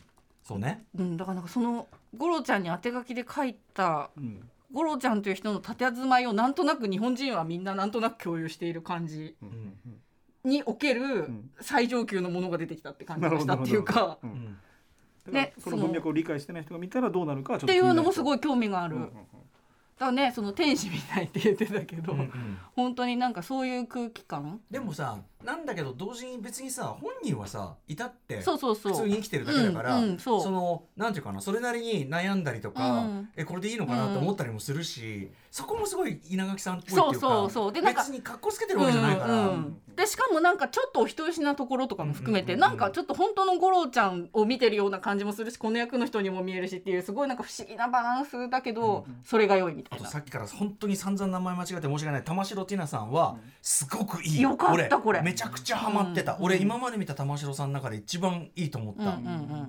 なんかなんか要はなんだろうな。普通普通の若い子でもあるんだけどなんかこうちょっと才能もあってみたいな、うんわかんないけどさ、ううん。んなんか玉城さんってやっぱすごくさ可愛らしい人で、うん。もちろんもちろんお人形さんみたいな人だから、ね。うん。なんかほら置きどこなかなかさ難しい時もあると思うんだけど、あれがそのやっぱそのい稲垣さんのさあねおかえりあ伊賀に伊賀に伊賀さん良いお年を。ねそうよ、うん。あのーあれよなんだっけその稲垣さんのかつレジェンドうん。ってみたいなのと同じで、うんまあすげえ才能あるのは分かる、うん。でもまあ言っちゃえば普通の子でもあるんだけど、うん。みたいな。うん。それがすごい良くて、うん。今までちょっとフィクショナルの方に触れた役が多かったから、うん。すいません玉城ティナさんです、うん。本当にすいません本当にすいません。ね。うん。でなんかあとその作品を作る作らないの話とかもね、うん。すごくやっぱし。ああれよかった、うん。要はさそのね作り続けないとさダメだみたいなこと言うけど、うん。いやそんなんさそのやりきったから終わりもあるしさ、うんうん。あともね例えばその好きだっていう気持ちみたいなものをさ作品に昇華した結果、終わってしまいましたとかさ、うんもうねだからなんかその一般的に言うそのこっちがいいに決まってんじゃんみたいな、そんなのなん,、うんなんでそんなこと言うわかんの、みたいなさ、だからなんか、うん、それぞれ自分の中の正解があれば別に他の人にああだこうだ言われる筋はねえなみたいな感じだったりとかもはい。良いなと思って、ね、でもその吾郎ちゃんは少なくともそこはもうすでにとうの昔に乗り越えてきた人としてそこにいるから,、うんだからそこ SMAP なんだそようなんですよ。だから変な話またこんなところで SMAP の話するつもりなかったけど SMAP の話で言うと 地図に映る時に吾郎ちゃんが来たんだっていうねうんうんことがまず一つ「はい!」っっていうのがちょっとあったわけ。つまり残ああなるほど。残る組と。そう。どういう立ち位置を誰が取るかっていう時に五郎ちゃんは来るんだみたいな、うん。もっと受動的な人だと思ってたってことですか？そう。その状況に対して。だけど来るんだだし来た結果今すごく楽しそうにしてるし、うんうん自分をそのラジオ出たりとか、うん。そういう自分をこう解放する方にどんどん来てて、うんうんうんでもそれがすごく気持ちいいっていうようなことを言ってたりとか、うんうんとかいうのも含めて、なんかそういうのも全部ね、うん。なんかこの作品と連動するなんか良さがあるなと思って。うん。方は全然僕らと多分ちょっと違う、うん、一個解像度ででもそ見てる気がするもそもね稲垣さん。とやるっていうことで、うん。今泉さん。が作った話だから、うまあ当て書きに近いっていうか、また中村ゆりさん。とかいいじゃないですかいいすごい良かったあのね。またまあ色っぽいしさ、うん。色っぽいし疲れてるし、うん。みたいなそうそうそうそうであの長回しのシーンも良かったし、うんそうそう。よかそうったですね。あのお相手もよかったな、うん。あれはいそいそうあの人。ういそううん若手作家、ねいそういそうあいつ曲出してんじゃないかなんか。バンドじゃないかバンド。何者なんだあの人そういえば。そそうそうそう。なんかすごくね良かっよかったしすごいその人を好きな気持ちだったりその大きさをどう表現するか正しい言葉なんてあるのかとかも含めて、うんうん。なんかそういうことについてずっとしばらくそれを見た後ずっと考えてたっていうか、うんうん。という良さがあったですね、はい。今泉さん最高傑作という声も高い。い、や本当そう思います、なんか。まとめにてでごうざいます、ん私ね見たことをすっかり忘れて話してて途中で。あのそれぐらい「スラムダンクに全部押し 全部全部を奪われてたんです、うん。思考のすべてが、うん。お疲れ様です。はい。に私たちは大人。あー。言ってたねずっと、はい。はい。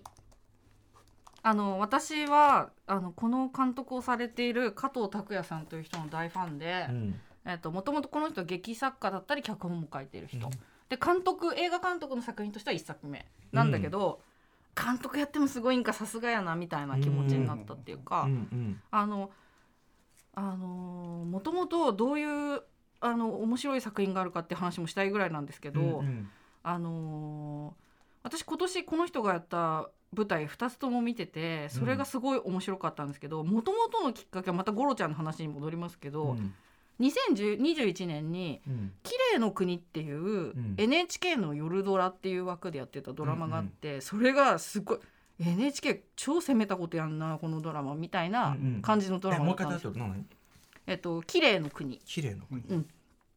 吉田羊さんとうん。蓮仏美佐子さんとうんうん。小野かりんさんっていう3人と、うんあと加藤ローサちゃんとゴロちゃんが出てるみたいな、なんかすごい不思議なドラマで、うん NHK はすごいって思ったんですけど久しぶりにこれ。うん。でそのドラマを見たらその脚本がこの人が書いていて、うん。でよくよく見たらもっと昔にあの私の知って見てたやつとかあと「俺のスカートどこ行った?」とかも書いてて、うん古田新太さんが出てた。でそこから気になって舞台も見に行くようになったんですけど、この人が初めて映画監督をした作品、へえねあの藤原季節さんですね。そうなんです、うんこれ結構当時リスナーからのあのリスナーメール来たね。届いてましたね、うん。結構嫌な気持ちになります。う。んうん。で、えっとポスターを見ていただきたいんですけど、うん。私たちは大人。うん。あの男女がじゃれ合ってるんだけどなんか顔をブニってブニってやってるんですけどこれが開始1分ですごい嫌な気持ちになる上にポスターの指し示してるものがうまいなっていう気持ちになるやつ。でまあ言っちゃうとそのこの女の子桐生舞さんが、うん。なんか親の仕送りとかでいい感じのマンションに住んでて、うん。まあちょっといい暮らししてる大学生、うん。であの藤原季節の役は演出家志望なんだけど、うん。大学卒業したら就職せずに自分の劇団を旗揚げしたいなんて言ってんだけど、うんまあ、優しい感じなんだけどモラハラ野郎みたいなうんうん。話で、うんすごい嫌な気持ちにずっとなる、という意味のいい話、ででこのあのさっきの「えー、とそばかす」もそうなんですけど「うん。ノットヒロインムービース」っていうくくりの作品で、ノットヒロインムービーズはい、でこの、えー、と2作目もすごい良かったんですけどうん。2作目だけ今回入れなかったのもったいないなってぐらい全部いい。うん。えっと、2作目はですね「よだかの片思い」っていうやつ。それもねよく名前聞きましたね今年ね。でこれあの「ノットヒロインムービー」さん何なのかっていうとあのメーテレとうん。ダブっていう制作会社がタッグを組んでうん。その現代の女性の話をするっていうくくりの作品で、うん。今3つ目なんですけど、うん。全部良かったからこれこのこのくくりは信頼できるぞっていう気持ちにすごくなっている、うんうん全部今年なんですけどメンテ3つレすげえメンテレながそもそも今年映画すご多いい多くないですか？すごい多い。だしい。やてかもうだいぶ前からね、メンテレそう前からねずっとといいってその例えばほら、勝手に震えてろとかそうですね。本気の印とか。寝ても覚めてもとかもそうかな、恐ろしい。恐ろしい。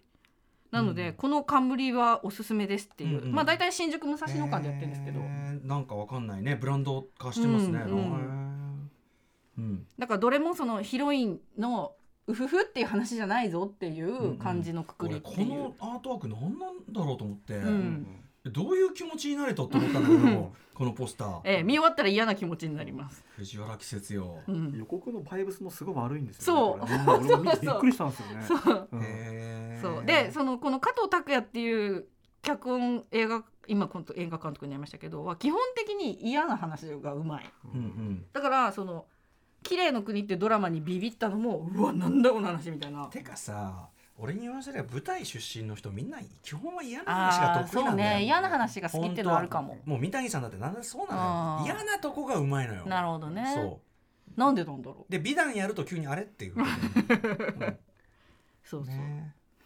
えー。私たちは。ずっと言ってたよねうんすごいなんかね、うん。すいませんね。ずっと言ってたのにね忙しい時期がね。しょうがないですこれは。しょうがないです。うん、代わりに初恋の悪魔が生まれたと思えば。そうそうそうなんですよ本当に。そういうことです。ええ。で私たちは大人もうなんか配信で見れるはずなんでよかったあそうですか。ねうんもう見られます。ユーネクストうん。季節よ UNEXT で見れるかな。マミマミリーの弟分 そうそう。野育ったの？そうだったの。そしてやっぱすごいね役者さんってさ全部違うようにそう。ね。佐々木インマンマイのね、うん。うん。うん、年頃年なんか顔格好同じだしさ、うん。すごいことですすごいですよ。あれでも全然違うしあのあれをクレナズメだって違うしそうね。クレナズメにも出たわ。うんはい、はい、えー1位はちょっと思い出しただけです。ありがとうございました。か何の俺何の俺なんですか？いやもうねよかったよかったよねっていうのもあるし今日曲流れてもまた泣きそうになるから、えーまず本当に。リスリスナーだからけまあこ少なくともうちの番組ではかなりの人気作です、うんうん動画ではリスナー投票でトップですねです第2位で。ね、はい。うん、私も今年ちょっと思い出して見た時ちょっと思い出したっけ見た時ああもう今年の1位決まったなって思ったし、もうだってさそのポスターアートというかさ、うん。伊藤沙莉さんうんとうん。池松さんがこう、まあ、一瞬踊る、うんうん。まあ見れば分かったけど、うん。もうこれ見るだけで私泣くんですよっつって。泣いた、ね。しやっぱねなんか見返してもよかったしなんだろうね。これはその特に幼いさんのはい。何かを刺激したのはどこだと思われますか、なんかうーんと1回目見た時なんかその本当に人生が続いていく中でうん。本当に大事なことはもしかしたらそんなに気づかないようなことなのかもし気づかないような大したことない出会いで始まったようなことの方が実は大事なことになっていくのか結論結論がそういう結論だから。ああでも私はドラマティックな方が好きなのになみたいなちょっとね気持ちとしてはねちょっと思ったんだけどでも2回見たら、うん。うん、でもやっぱでもこいついいしなみたいなのとか。えどっち？ああの結果の結果の彼のね結果の彼も良かったなとも思うし。そうだよ。全然あれさ、だからさ力点の置き方によってはそうそ力点の置き方によってはハッピーエンドのうん。ラブコメみたいに描けんじゃん、うん。最初はふざけた出会い方したけど、うん。いい人でしたっていう話にもなるし、うん。だから力点だよね、うん。でも別にさ前の恋を惜しんでる話もなんでもなそいうじゃん。そうそうあの自己憐憫型の話じゃないのよ、うん。俺そこがすごくいいと思ってて、うんうん。あのー比較されたやつあの話似てるって言われてたえなんだっけ？とあれあれもう森山未來さんのやつ。それが当時さあはいはいはいはいはい構造として似てるって言われてて、でも見たら全然力点が違うっていうか、もちろんそっちが悪いとは言わないけどあのー全然これそのだからいつも言ってる恋愛映画っていうのが人生映画だからさそうそうっていうさだってもう別れにしたってさまあすれ違い以外の何もでもないっていうかさ、僕たちはみんな大人になれなかった、うんあれだってあるけど。あー。そう私たちは大人と混ざっちゃうの、う んそうだから、うん。そうなんかそのねそのもう嫌おな時時とかさ、時とかタイミングとかさ、うん。は残酷な上にそこでやっぱ伊藤沙莉と池松壮亮ってこのキャスティングのねものですよね。え本当に。あの要はさあの未来の思い出でさ、うん。清水美沙さんとうんうん工藤静香うんは絶対人生では親友にならなそうだからいうんういん。と同じくあのいや付き合わねえそうそうずっと付き合ってたらこの二人大変だったと思うよみたいな。なんかいる世界違うじゃんって、うんうん。だからこそね。そうだけどその一瞬ご縁があってっていうなんつうの儚い感じ。でもそれは人生のね。そう。でそれを否定するわけでもない。そう。であんなこともあったよねでしかないんだけどでもそれがさその人の人生を形成してる、うん。その人を形成してるだからちょっと思い出しただけがその人のそう。人生。そのいね。い、よくあの時みたいなちょっとポッて思い出せる別に恋愛じゃなくてもいいんだよね、うん。あの時あそこ行ったなとかさ、そうそうそう。あの毎日あそこ歩いたなとかでもいいんだけど、ねそういうこととかさことですよね、なんか繰り返し繰り返しがすごい出てくることによって。俺あの作劇めっちゃうまいと思うんうだよね、ん本当繰りに返しの作劇って結構あるけどそれがかなりうまくいってると思う、うん。あれあのさパタッ。うん。パタッパタッ。パタッカのさパタッカの右右パンよ、うん。カメラ右パン右パン。ベッドのね。右パン右パン右パン。そこからね。そう。いやだから本当にあのこういうこういう結論の話にしてくれてありがとうというか、あの私その松井大悟監督作って言った時にちょっと大丈夫かなって一瞬思いました。それはねえっと例のね。みんな言っていたと。そうみんな言ってたみんな言っていた。あの、おおあの尾崎世界観さん来た時もうんさ、言ってましたよね。あのとにかくあの今までのあれはやめろと。あのあの余計な飛躍みたいなのはやめろっていう、だからなんかあれをそうしないでくれてありがとうだしそれのおかげでなんか私の人生の一本にマジでなりましたっていう気持ちでもすごくあるっていうか、松井さんも複雑な気持ちだったんだよ変な思い方してすいませんみたいなね。なんだけどいやでも本当にこの形がすごく最善っていうかもう完璧っていうか、うんうんうんうん話したいです僕も。あちょちょっと？えっと誰ですか？えっと番組プロデューサーの岩崎でござい岩ます。崎くん来ました。よ岩崎君あとは頼みました。あお疲れ様です。お疲れ様はい、あのこの後はね順繰りにえっと、うんプロデューサー、ダブルプロデューサーなんで、あのうん岩崎君とえっと皆田君来てもらいます。じゃああのーババそうですね、まあこの流れでちょっと思い出しただけのうん話を僕うんもうんしたくて、ええ。僕ベスト5を言おうとしたんあですけど。じゃあちょっと待ってね、ちょっと待って。メモするから。はい、岩岩岩はい。ベストファイブ？ベスト5、はい。で5位がちょっと思い出しただけ、うん。うんで4位がこれ今日まだ1回も出てないんですけど、カモンカモンああよかったよね。いや全然いいですよ。うんいいですか、うん。でよ2かったよ位、えー3位がノープ。うん。であでも iMAX のあれですね。池袋 IMAX の画角のノープ。すみませんねみんなうるうるさくなって。本当にうるさくなって。すみません。すいで2位がスラムダンク、うん。はい、で1位が窓辺にてなんですよ。あああ気が合うね。はい、なんでちょっと幼幼いさんいるタイミングでちょっと入ってきた方がいいかなと思っていて。幼いさんと放送中のさそこで話しすぎてるからバイブスバイブスバイブス合いすぎなんじゃない人生相談を幼いさんにめっちゃしてるんでいやいやいや。いやでもちょっと思い出しただけは良かったですね。よかったよね。あのー岩崎君的ハマりポイントというそうですね。今日も出てましたけど、まあ、まずタイトル。うん。ねえ。ちょっと思い出しただけって。俺ね同様なもの以来だと思う。いやそうっすいいよねタイトル。あの汎用性もあるし、うんうんうん。ねあとやっぱその本当に口に出しただけでちょっと。いやなんかねそうなんですよ。キュンっていう何かちょっとチクなのかキュンなのかね何そうかなんか自分はその昔の恋をどちらかというとそのめっちゃ思い出しているタイプなんで、うんもう日頃昔のことばっか 思い出しちゃって大丈夫今のパートナーに対してそういう。そうだよ そうだよ。だってさあの当時のさ批判メールであったのよ、うん。ええその今自分の横にいる人がこのテンションで昔を思い出してるなと思うとあった。きつすぎるって。あった。あった、メールあった。ありましたね。まあちょっとだから許せるギリ許せるけどぐうらいってん。ことなんですかね。まず大した意味はないっていうかねそんぐらいだったらいいけど、そんな眠り尽くしてたらわかりますよ思い出箱ね。いやいやそうまあなんですよ、ねぶありますよね。私でもこれねすごい傷ついてる時に見たから響いたっていうのもある。うあーそんなこと言わなくていい いやもう今元気にやってるから大丈夫です。そんなことまで開示しなくていい、はい。でこのちょっと思い出しただけだと先ほどその日比さんもおっしゃってましたけど、うん。その街とかうん。物にうん。その思い出ってそのこびりついてるというか、あものがめちゃくちゃうまく描かれてるなと思っていて、まあ、例えば高円寺の高架下うんうんうん。のあのダンスするシーンとーか、で食べ物で言うとその山本さんもさっきおっしゃったケーキだと思うんですよ新ね。宿だっけねかな、うん。ケーキ食べてたとこ、うん。で、はい。ケーキがケーキって4回確かうんうん。出てきてるんですけど、まあ、最初があの外で食べるケーキ、うん。で2回目があの2人で食べるうん。幸せのケーキ、で3つ目があのどんどん時間が遡ってくる、うん。そうですね。はい。で3つ目に関してはあのお店でうん。最後うんうん。食べるケーキ、うん。池松さんが一人で一食べる、人でこのシーンもものすごく好きで、うん。その池松さんの笑った顔ってあの半分泣いてるみたいな。あ違う池松君っていつも困ってるんですよね。どんな演技してても。なんか困ってる人だなこの人っていう、なるほどなるうほど、ん、だから多分ちょっと悲哀悲哀があるそうなんですっていうかよ。悲哀があるんでそのうん。2個目のケーキ幸せなケーキとその1人のケーキの顔は一緒なんですよ、うんなんですけどこそれによって流れによって全然こっちの受け取れるものど。が違ってっていうのが3つ目で。で4つ目があの伊藤沙莉さんが、うん。あの朝方仕事を終えて帰ってきて、でそのケーキを持ち帰るんですよね、うん。忘れられてる確か、タクシーに。うん。でそれであのパートナーの方から、うん。そのケーキ食べるうんってやる時に、うん。いや食べないうん明日。食べるわ、うん。って言った時のこの流れのケーキ一つで作られる綺麗さがとんでもないなと思って、確かに。でエンディングにこう入ってくって、うんよなんて、あとあれ時代とそのコロナ禍の話うん。がすごいそうね。ね年1年ごとのあれだからそ,、ね。のコロナ禍のうんマスク一つ取っても、うん。そういう2020短っそうそうそうそうだからねそのぐらいのでもそれってみんなのタイム感もそうじゃないっていう気もするうんし、その辺もね。タクシーのね東京オリンピックのあれでそうそうそうそう。2020って分かってみたいな、うん。うん。そうですよね。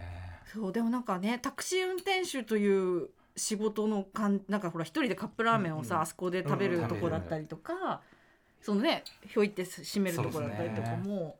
カップラーメンねよくね事務所がねあのねうん。あれだからうん。よくタクシー止まってる空間があってさ食べてるよ。ね見ますよね、うん。そうそう、ね。ああやってるんだうなん。とかそういうだからちょっとしたディテールとそのだからそのケーキ1個使ってそうですね。ケーキの食べ方いくだからまあイートでもあるしフうん。ードエッセイでもあるしうまいよな、うまいよな。うまいよな。これだってあれだよ。あの初めてなんだよね。あのオリジナルはね多分ね、うんうんうんえーあのーいやあのそう。今そううん。舞台とかじゃなくて。そうですね。はい。ね、あと曲に正解があるわけじゃないですか、うん。ええ。ちょっと思い出しただけは「ナイト・オン・ザ・プラネットに」え。でなんか「ナイト・オン・ザ・プラネット」最初聞いた時からいい曲だなって思ったけど、うん映画見てみると良さが倍々で増していくっていうかもちろねーあそこから23週間夜帰り道私もずっと聞いてた。毎日聞いて。し、あうん、あの彼の誕生日の日誕生日の日だなって思いながら聞いてたら泣いちゃって。あ へえでもさあの今今思ったけど、ええ。ちょっと思い出しただけもうラブえっ、とライフもえ。だからその曲から発想したああそうね。そう映画で、うん。で最後にその曲を最大う限ん。効果的にかけるために作られた映画っていうか、それがめちゃくちゃ破壊力っていう、んまあおなんか全然違う方向だけど、うん。なんかあ確かになんかそこを共通してんだこの2作って思いましたね。そうですねね。クリープハイプ尾崎さんね。尾崎さんあ恐るべしみたいな。感じで来てました。私はもう二人の間も大好きだからさ。いやーそうですね。ダイアンの歌なんですけど。自分がそのダイヤの東京スタイルあーねっていう番組の担当だからプロデュースそうそ素晴らしいですよね。素晴らしいですね。じゃあこの感じで岩崎くんタイムに行くんだけど、うんうんでえっと幼いさんはだから一応ここあじゃああいいまだステイしてても相手大丈夫です相手のオッケーオッケーはい。はいわかりました。じゃ4位がカモンカモンですね、いや出てくると思ったんですけど。確かに誰も出てこなかった。あまあこれはしょうがないよ。うん。全部まあ。あのいい映画だと思うよ。そうですよね。まあ、そのなぜ良いかというと、まあ、その大人とはみたいなうん。部分をすごい考えさせられたうんっていうのがありまして、その自分自身の話になっちゃうんですけどすごいその大人っぽいことをすごい恐れていまだにこう生きてるっていうそうなの？があってうどういうこと？大人っぽいこと？大人っぽいことって、まあ、例えば会社員になってその会食とか来賓とか、うんそういうものをやっちゃうとなんか一気にその自分が一気にめっちゃ大人っていうふうにうん。自分自身は思ってしまって、でそういうのがあった時や直後になんか駄菓子とか食べてすごい自分のバランスを 子供。そうなんです。だから真逆の子供のものを取ることによってうん。自分でバランスを取ってへーっていうことをえーこ面白い。結構日頃。えそんその分かる気もするけどあえて聞くけどそのなんでそんなに大人なんですか？抗いたいんですかそれは？いや抗いたいわけじゃないんですけどうん。なんでなんですかね？そう言われてだからそそののカモンカモンもそのここまで自分が心を打たれたっていうのがまだ自分の中でその見えきってないっうん。うんていうのがあって、うん。ただそこの自分の部分をうん。を描いてくれているのかもしれない。う。ん。あのモーゲン・フェニックスの彼はさ主人公はさまあある意味こう別に家族いるわけじゃないし、え。まあなんていうかな？大人に組み込まれきってないまああの男の子と、うん。こう割とフラットに交信できる感じの、えええまあ、立ち位置のうん。そうですね。人ではある、モラトリアムとは言わないけど、まあ大人社会に組み込まれきってない感じの人ではある。でそれはでもある意味パートナーとかに対してはちょっと問題があるそうですね。人なのかもしれない、とも思わせる、うんだって結構そこのホアキン・フェニックスに対して自分がこうつながる部分というか、うんラジオマンまあ、そのラジオマンですしあそうね。そうだった。そうなんですよ、んそこで結構心ががっつり持ってかれたっていうのがあるかもしれないですね。あそこでさあの男の子とじゃあ楽しく交流して、えああいうこう、まあ、ある意味無責任な大人だからうん仲良くなるみたいな、まああるじゃん、うんそうですね。でもさそこが着地の映画じゃなかったっていうか、うんうん。いのそうですね。そういう映画ってあるけど、でもそうじゃなかった。よね、ええええ。そうですね。なんで最初あの子役の何さんでしたっけ？えっとね実はイギリス人というジェシー、うん。ジェシーやんでたウッディ・ノーマンさん、うん。ものすごかったじゃないですか。やばい。だからあれ演技なんだよ、うん。そう。あいつ あいつ怖いえやあいつマジ。俺最初ちょっといけすかねえなぐらいな ちょっと思ってたんですよ、うん。ちょっとイラついちゃうなそうだね。あのねリスナーのでもあったけどイライラするってね、うん。言ってる人も結構いたけって思ってたんですけどやっぱその彼と一緒にこう生活をしていくホアキン・フェニックスの目線を通していくと、うん。やっぱ彼と過ごすことによってホアキン・フェニックス自体がどんどん、うん。まあ、変わっていっている、うん。うん。っていうのを見てそこであなんか自分もその、まあ、最初の段階でそのイライラしてしまったことに対して、うんそのまあ、子供と触れ合うことによって大人の違う部分が見えてくるみたいなうん。のが感じれたのかな、うん。みたいなところなんですかうんね。うん。うん。うん。いやあとなんかあの精神的にやばくなりそうな時になる時の対処のさトン指のトントンみたいなうん。こととか、分かってるといろいろ救いになるんだろうなみたいなこともすごい思った彼はさその男あれはさお父さんがね、うん。あのママクネイリーさん、うん。あれが彼がうまいからさ、うん。あのあのあのさあの回想が切なくない、うん。そうですね。楽しかったお父さんうん。だったのにっていう、なんかあれがまたな、うん。あの一瞬でもき爪痕残すなんだっけスクート・マクネイリーさんか、はい。あの人もいいしねね。あとあえての白黒。マイクミね。白黒。白黒ヨーロピアンビスタ。だってしかもあんないろんな土地で撮ってたらいろんな土地の色を見せてあげ見せたいところを白黒でやってるかっこよさね。そしてエンディングドロールでねうん一箇所だけ色がついやくー本当ですよね。あれはちょっとね胸を打たれますね。ね。いや まああのインタビュー子供に対する、うん。まあ、ね。ママのインタビューうん。をあそこの合間合間にうん。入れることによってのマイク・ミルズさんはねとにかくそのあのいろんな形のその家族でもそのいわゆるその元からあるありうべき家族の形ではないえその家族のうん。それいいじゃんっていううん。えそうですねことを描いてきましたけど、うん。まあだからそのなんかそのなんだろうねわかりますよ。僕もどっちかっていうとそういうふわふわした大人だからあのすごくわかります、そこうん。そうでした。うん。よかっ最高でした。たね。マイク・ミルズの中でも僕は一番いいと思ってます、そうです僕も一番好きでしたね。いやいいですよだから、うん。たまたま。たまたま。たまたま出てこなかった。たまたま。うん。だけです、ね。たまたま球が当たんないことってあるじゃん。そうです。あのパルプフィクションのととジョン・トラボルトみたいな。たまたま。たまたま当たらない。そういうことってあるからそうですね。あうん、りがとうございます。でノー3位がノープ。うんうん。ノあのノープ結局みんな好きじゃん。いやーあんな変な映画なの変な映画もあの池袋で見たから出た。ですね。やっぱりそのレーザーマイクスアイマックス GT の GT はい。すいません。うるさくてすいません。すいません。1.43対1 いや僕があのまあ上に何かがいるじゃないですかずっと。うんうん。でその上に何かがいてこうグググと IMAX 画角になってその映画館でこうなんですかね初めてじゃないんですけど、うん。まあほぼ初めてみたいな感覚でこう、うん上を見上げたんですよね。うんうんでその時にうわ映画の中に入ってるわ。っていう感覚になったんです、はい僕も。はいあの感動がはい。やっぱりこう忘れられないというか、うんあのさ開けた平原の、ええ。特に夜空もうで雲がかかってて、えで僕らがそのさ要はさ夜にで目が慣れた時の感じっていうかさ、え。あの感じを出すためにめちゃくちゃ手間かけてんだあの映画って。うん。だから実は自然な実景ってほとんどないのよ、うん。あのいろいろデジタル処理して組み合わせたりして、あの組み合わせた結果自然な夜に目が慣れたうん。夜の景色目で見たような夜の景色を作っててでさまずその時点でどんなことしてくれてんだと。ね。ジョーダン・ピールよと。う ん面白いことすんなだし。そしてそのねやっぱあの画角その見上げるもそうだし、スペクタクルであることっていうのがしかもそこにもう一個ねあんな哲学的な命題というかさですね。まで入っててでもやってることは超バカじゃん。そうですよね。だってさいやいやいや。ビシャビシャビシャガチャガチャガチャ何汚ねえな。汚ねえな下ネタだよあれだって。そうですね。あと、ね。あと死ぬ場面とかのもうさ身も蓋もなさ、うん身も蓋もないのはすごくうわーやだー。やだー。最高でしたねあと突然現れるあのねネットネットあのニュースのさあいつがさ、うん。鏡張りのヘルメットなんだお前って。る。なんなのみたいな。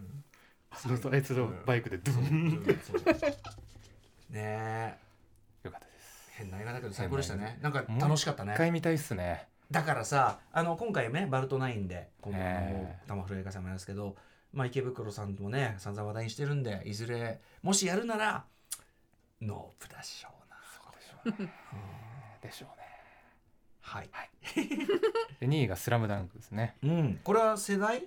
これは世代？いやでも僕はだいぶ後からでそうかそうか。そうだよあの小学生の頃にあの夏休みとかに再放送が一気にやっていあー再放送世代アニメうんアニメから入りましたね、再放送世代。そこから中学生とかであの漫画が回ってきてへ授業中とかにこう回し読みをしてた。はいはい。でそのまあ先ほどもう皆さん話されてるんでそんな話すことはないですけども僕も幼いさんと一緒でそのりょーちん大好き。あマジか。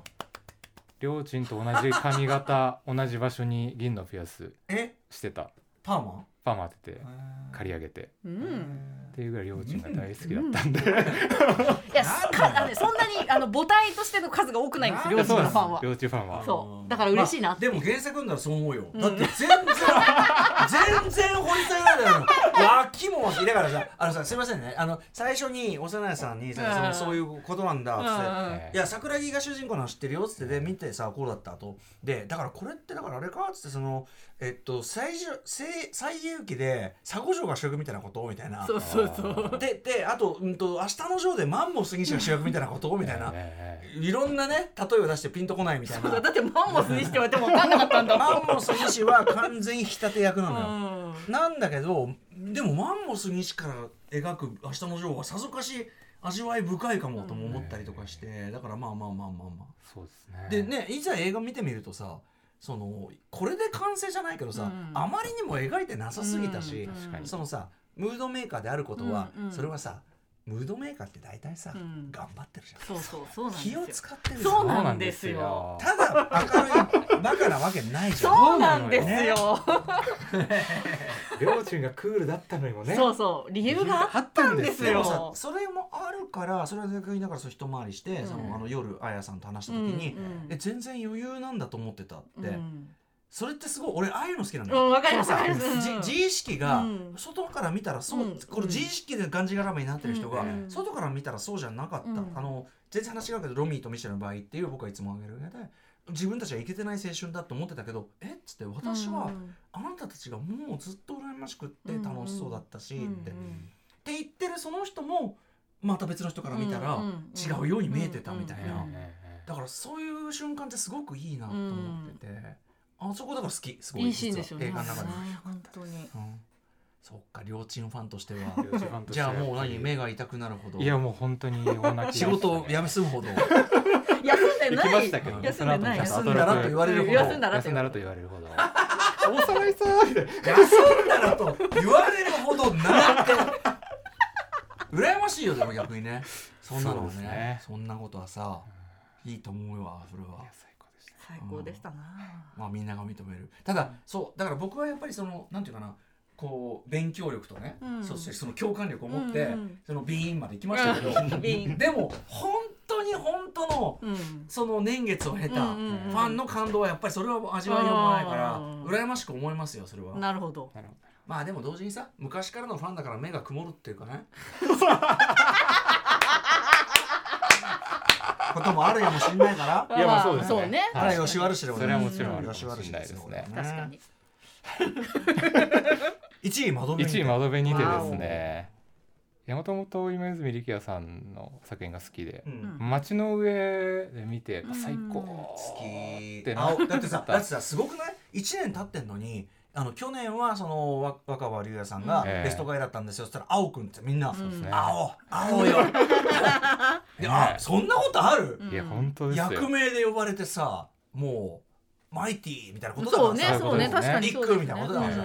埼玉ラッパーね。愛されてますよ。うん。いやそうなんですよでで今年そのまあ、自分の中でその街の上でをさらになんかこう超えてきたうん。なあみたいな、松村がね言っちゃえば軽い作品だからさうん。それは。そうですね。だからその今泉さんの作品でどこが好きなのかなって言った時に、やっぱその登場人物がその成長しすぎないというか、そうだね。んなん確かに。かこう自分からあまり切り自分から切り開いていくっていう感じがうんうん。なくて、まあ巻き込まれ方というか、まあ、周りの人との関係によって物語がこう、うん進んでいくっていうのがすごいうん好きで、なんかその自分もどちらかというとなんか近い感覚がものすごくあって、うん。なんかその自分の生活すごい地続きなうん。感じがするんですよね、今泉さんの映画が。うん。なんですごいしっくりきてるなっていうのもあり、うんでなんで第1位かっていうとうん。これもすごいプライベートな話になっちゃうんですけども、その幼いさんには前言ったことあるんですけど。大丈夫これ？大丈夫。本人が言ってるから大丈夫。あもう全然大丈夫です、うん。その過去その僕が不倫をされたことがあって。ほう。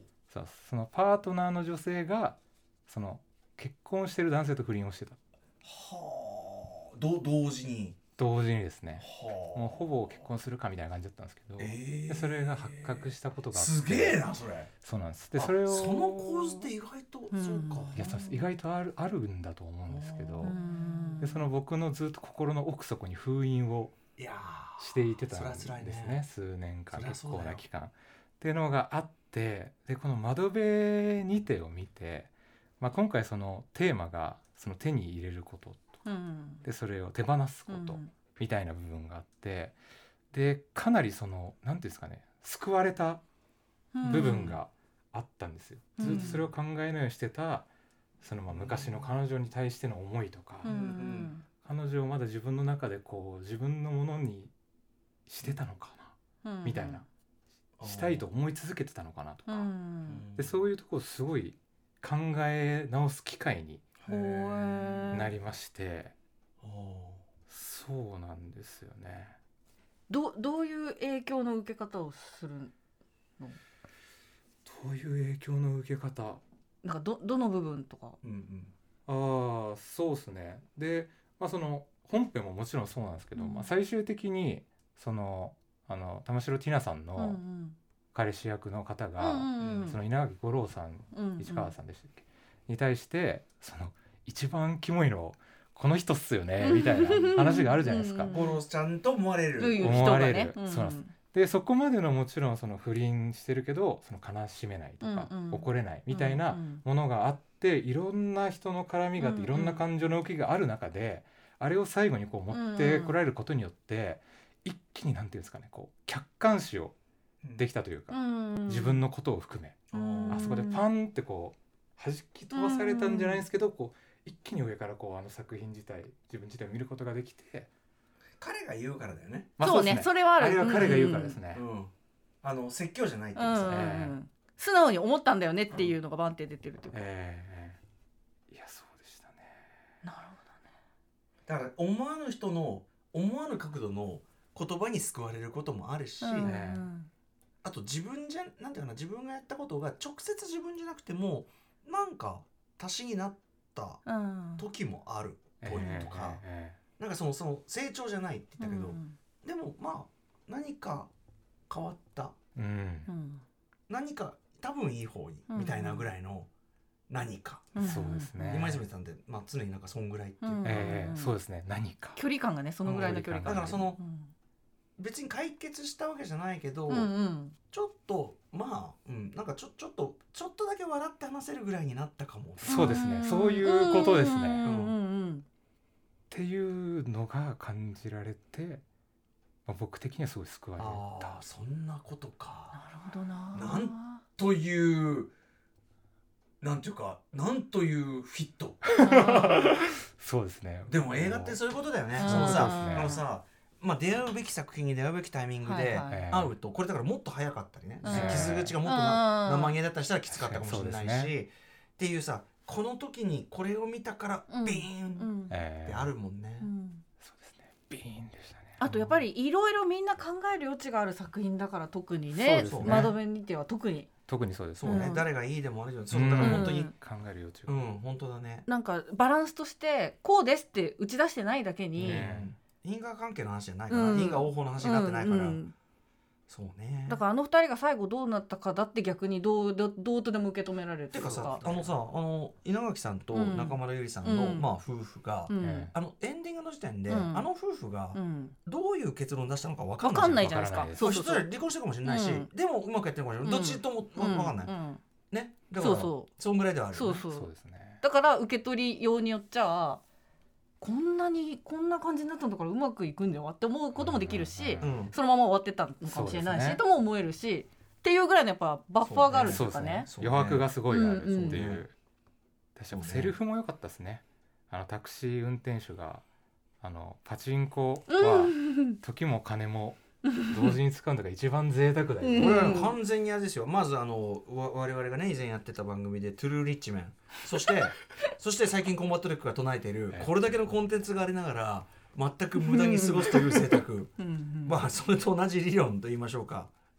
そうですね。あれ本当にパチンコ出ちゃったんだってあの時。あそうなあのらしい。当たっちゃったの？ちゃん普段やんないから、え本当に？らしい。本当に当たっちゃったってこの間ラジオで言ってすげえそうなんだ、た、うん、あそう。らしいですよ。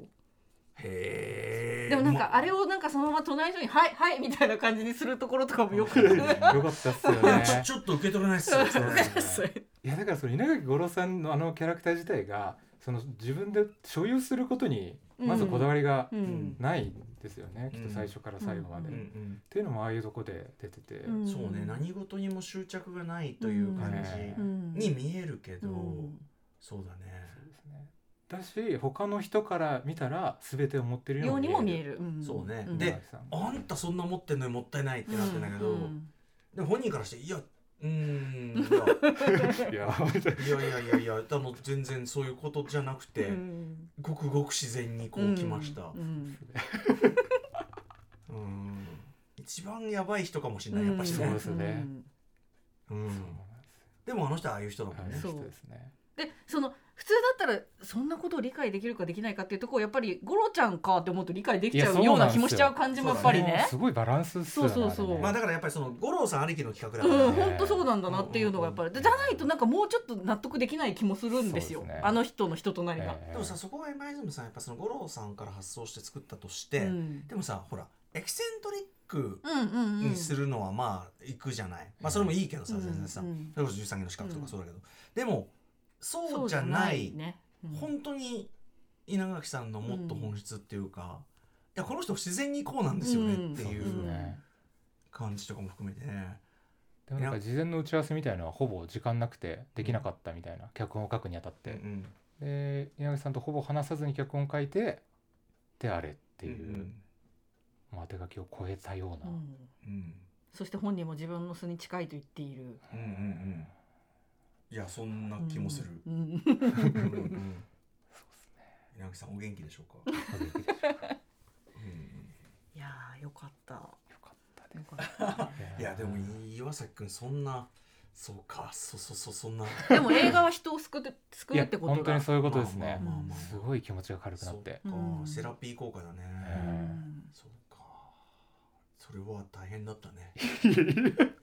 てか皆さんなんか大変なのをさ確かに確かに、ねえ。映画と人生が直結した話ばっかしてるっていういやそうですね。今ね今のターンそうねだね。いやあのお二人がね。私ついぞそういうのあんまないんでなんかへえっていうはい感じで聞いてますけども、そうですか。じゃあそろそろあもう一人のあ皆和田あでちょちょっと皆和待って田 T が。えどういう答えじゃあえあこのまま。あはいはいじゃあはい。はい。み皆田くんです。こんばんは。小鳥大鳥皆田です。皆田くんはもうこれがあっと驚くね。もうどぎも、どぎも抜かれるんじゃないかな。どぎもそう来る。かいっていうの。あきますよえあ僕はじゃああの歌丸さんとかリスナーの皆さんと同じで、46今年そう、ようん今年ウォッチメンで扱った作品の、うん今年公開作品からベスト5あ5だ、5作と5で、もうねもうだって何時ですかもう。わ今お2時。2時。に回るところですね。参ったな夜も更けてまいりましたってか真っ暗ですね、うん。まあでもちょっと目覚めましたよさっきので。すいません俺あんなあんなエピソード持ってないけどなまあいいか。いきます。第5位。はい。七人楽隊おおおー。来たおかいやでもまあまあまあまあまあ、俺ははい。だってちょっとね、確かに。第4位。これはもうあれですねちょっと言うのも恥ずかしいぐらいあるんですけど RRR ですね。別にいいじゃん、うん。いやだってもういいかで3位。奈落のマイホーム。おいいね。いいな。2位神は見返りを求める。これはもうもう僕はねこれ入れざるを得ないですよ本当ねうん。よかったよかった山本さんと一緒ですそれで1位。こんにちは私のお母さん。お意外だったねいやいやあのねこれは最初からね箕輪君がずっと言ってるんだよね。そしてチャンピオン枠。チャンピオン。チャンピオン枠。トム・クルーズの映像ですね1位はトム・クルーズの映映画じゃないでしょ像映像。これ。は映画じゃないでしょ。これはだからあのミッションインポッシブルデッドレコーディングのあのメイキングととか。かあとそのあの服用機に乗って飛行機に乗って。ヒットありがとそうう、ヒットありがとうと最高か、あと、あれですよ、あの、またトップガンマーベリックロン、あの、ロングランヒットみたいで、スカイダイビングして、仰向けで落ちながら、うん。いや、みんなありがとうっつって、皆さんのおかげでいい。いいろんな人に見てもらえて嬉しいよっつって、バイバイっつってヒューって下がっていくっていううん。映像があって、まあ、その話はまた置いときま渡しますけど。最高の映像だった。第5位ですでもクルーズの映像がチャンピオンですね。チャンピ映像すべて。で七人楽隊。七人楽あこれはやっぱ、はい。これもねちょっとあのリスナーの目からのリスナー枠で確か当てた気がするんですけど。僕はね実は新型あのえっとフィルメックスね。特あの部門別で違う部門別であの顔ベスト顔部門っていうのが。あ あはい。顔部門っていうので、えっと、七人楽隊稽古におけるラストのサモハンのわ顔かります。わかります。あんなそれこそさ今まで映画見てきてよかったね高橋洋二さん言ってるけどじゃないけどこの顔のね。年輪みたいなね。ね。だから僕大好き七人楽隊それは。サモハンねやっぱ深み増したなサモハンってね。ちょっと全全然年下なんですよ僕の方がね、うん。オムニバスだからねいろいろありますけど。思いますやっぱジョニー・トーがプロデュースで、まずそれだけで信頼できるじゃないですか、うんで僕はまあでサモハン ユエン・ウーピンリンゴ・ラムとかいっぱいいますけどやっぱ僕はねじょ男たちのバンカでガンアクションにええずんドンハマりした人間とやっぱツイハークの名前があった時に「えおツイハークだ!」って嬉しい半分と「うん大丈夫か?」っていう、えね香港のスピルバーグって言われてたのそう、うん。ね、でも「ん？ツイハークか。このラインナップでツイハークやや不安だな」と思って、ツイハークね最後にね。そう。香港のスピルバーグですよ。で今やねスピルバーグはスピルバーグはそのねウエストサイドストーリー。そして今度フェイブルマン。フェイブルマン。ね、堂々たる。もうもう今やもうなんていうかな。現代におけるなんていうかな映画、ね最もたね美しき映画の形の体現者ですよ。で次はブリットンのリメイクなんてそうですよ。ニュースもありましたね、あだいぶ60年代出てるみたいだけど、っていうのに対して今回の追白の最終話 深い話。深い話。タイトルがまずうん。深い話。とにかくあの俺の出てきたら師匠真面目にやってください。そうそうそうそうそう。今までのいい話なんだ。でも歌間さんと話しててね、うん。その最後にがあれだったからウェットになりすぎずそうそうそう。トータルとしてはやっぱバランスいいのかねリンゴラムがねやっぱり遺作があれだから。そうだしあれで終わればいいねいい映画だねだけどそんなね。あとさ香港人そんな甘くねえよと。そうそうそうそう。その中国に押されて大変で もう失われてく香港それそうかもしんないけどだからって。ウェットにねね。通すことはねえぞと、うん。なんなんぼでっか？みたいな。そうそうそうそうそうそう。そうだからねあのしたしたたかな香港人みたいなところの本質を見るようでもあるよね。そうそうそう、うん。だから、まあ、け稽古もいいし会期とかもいろいろいい話とあったけどやっぱ最後の追白のうん。がまああえて僕はオチをつけたんだとねまあ確かにね。思ってますね、うん本当にひどい最初本当にひどい最後。あのでも新型俺すごい良かった。最高ですよ、うん。これだでであのねリスナーのリスナーメール気づいた。僕がこんなラインナップなのに気づし知らんかったってちょっと自分をうん。叱責したぐらいです確ねこれはね。かに確かに。叱責。このラインナップが 連なっててうん。メール来るまで気づいたらちょっと一応毎週ちゃんと映画 .com でこううん。見てはいるんですけど、まあね。気づいてなかったと思ってこれはちょっと自分の戒めを含めて見れてよかった。うん。新学で、皆さんありがとうございます、で RRR これはもう面白い。3時間ずっと面白い。面白い。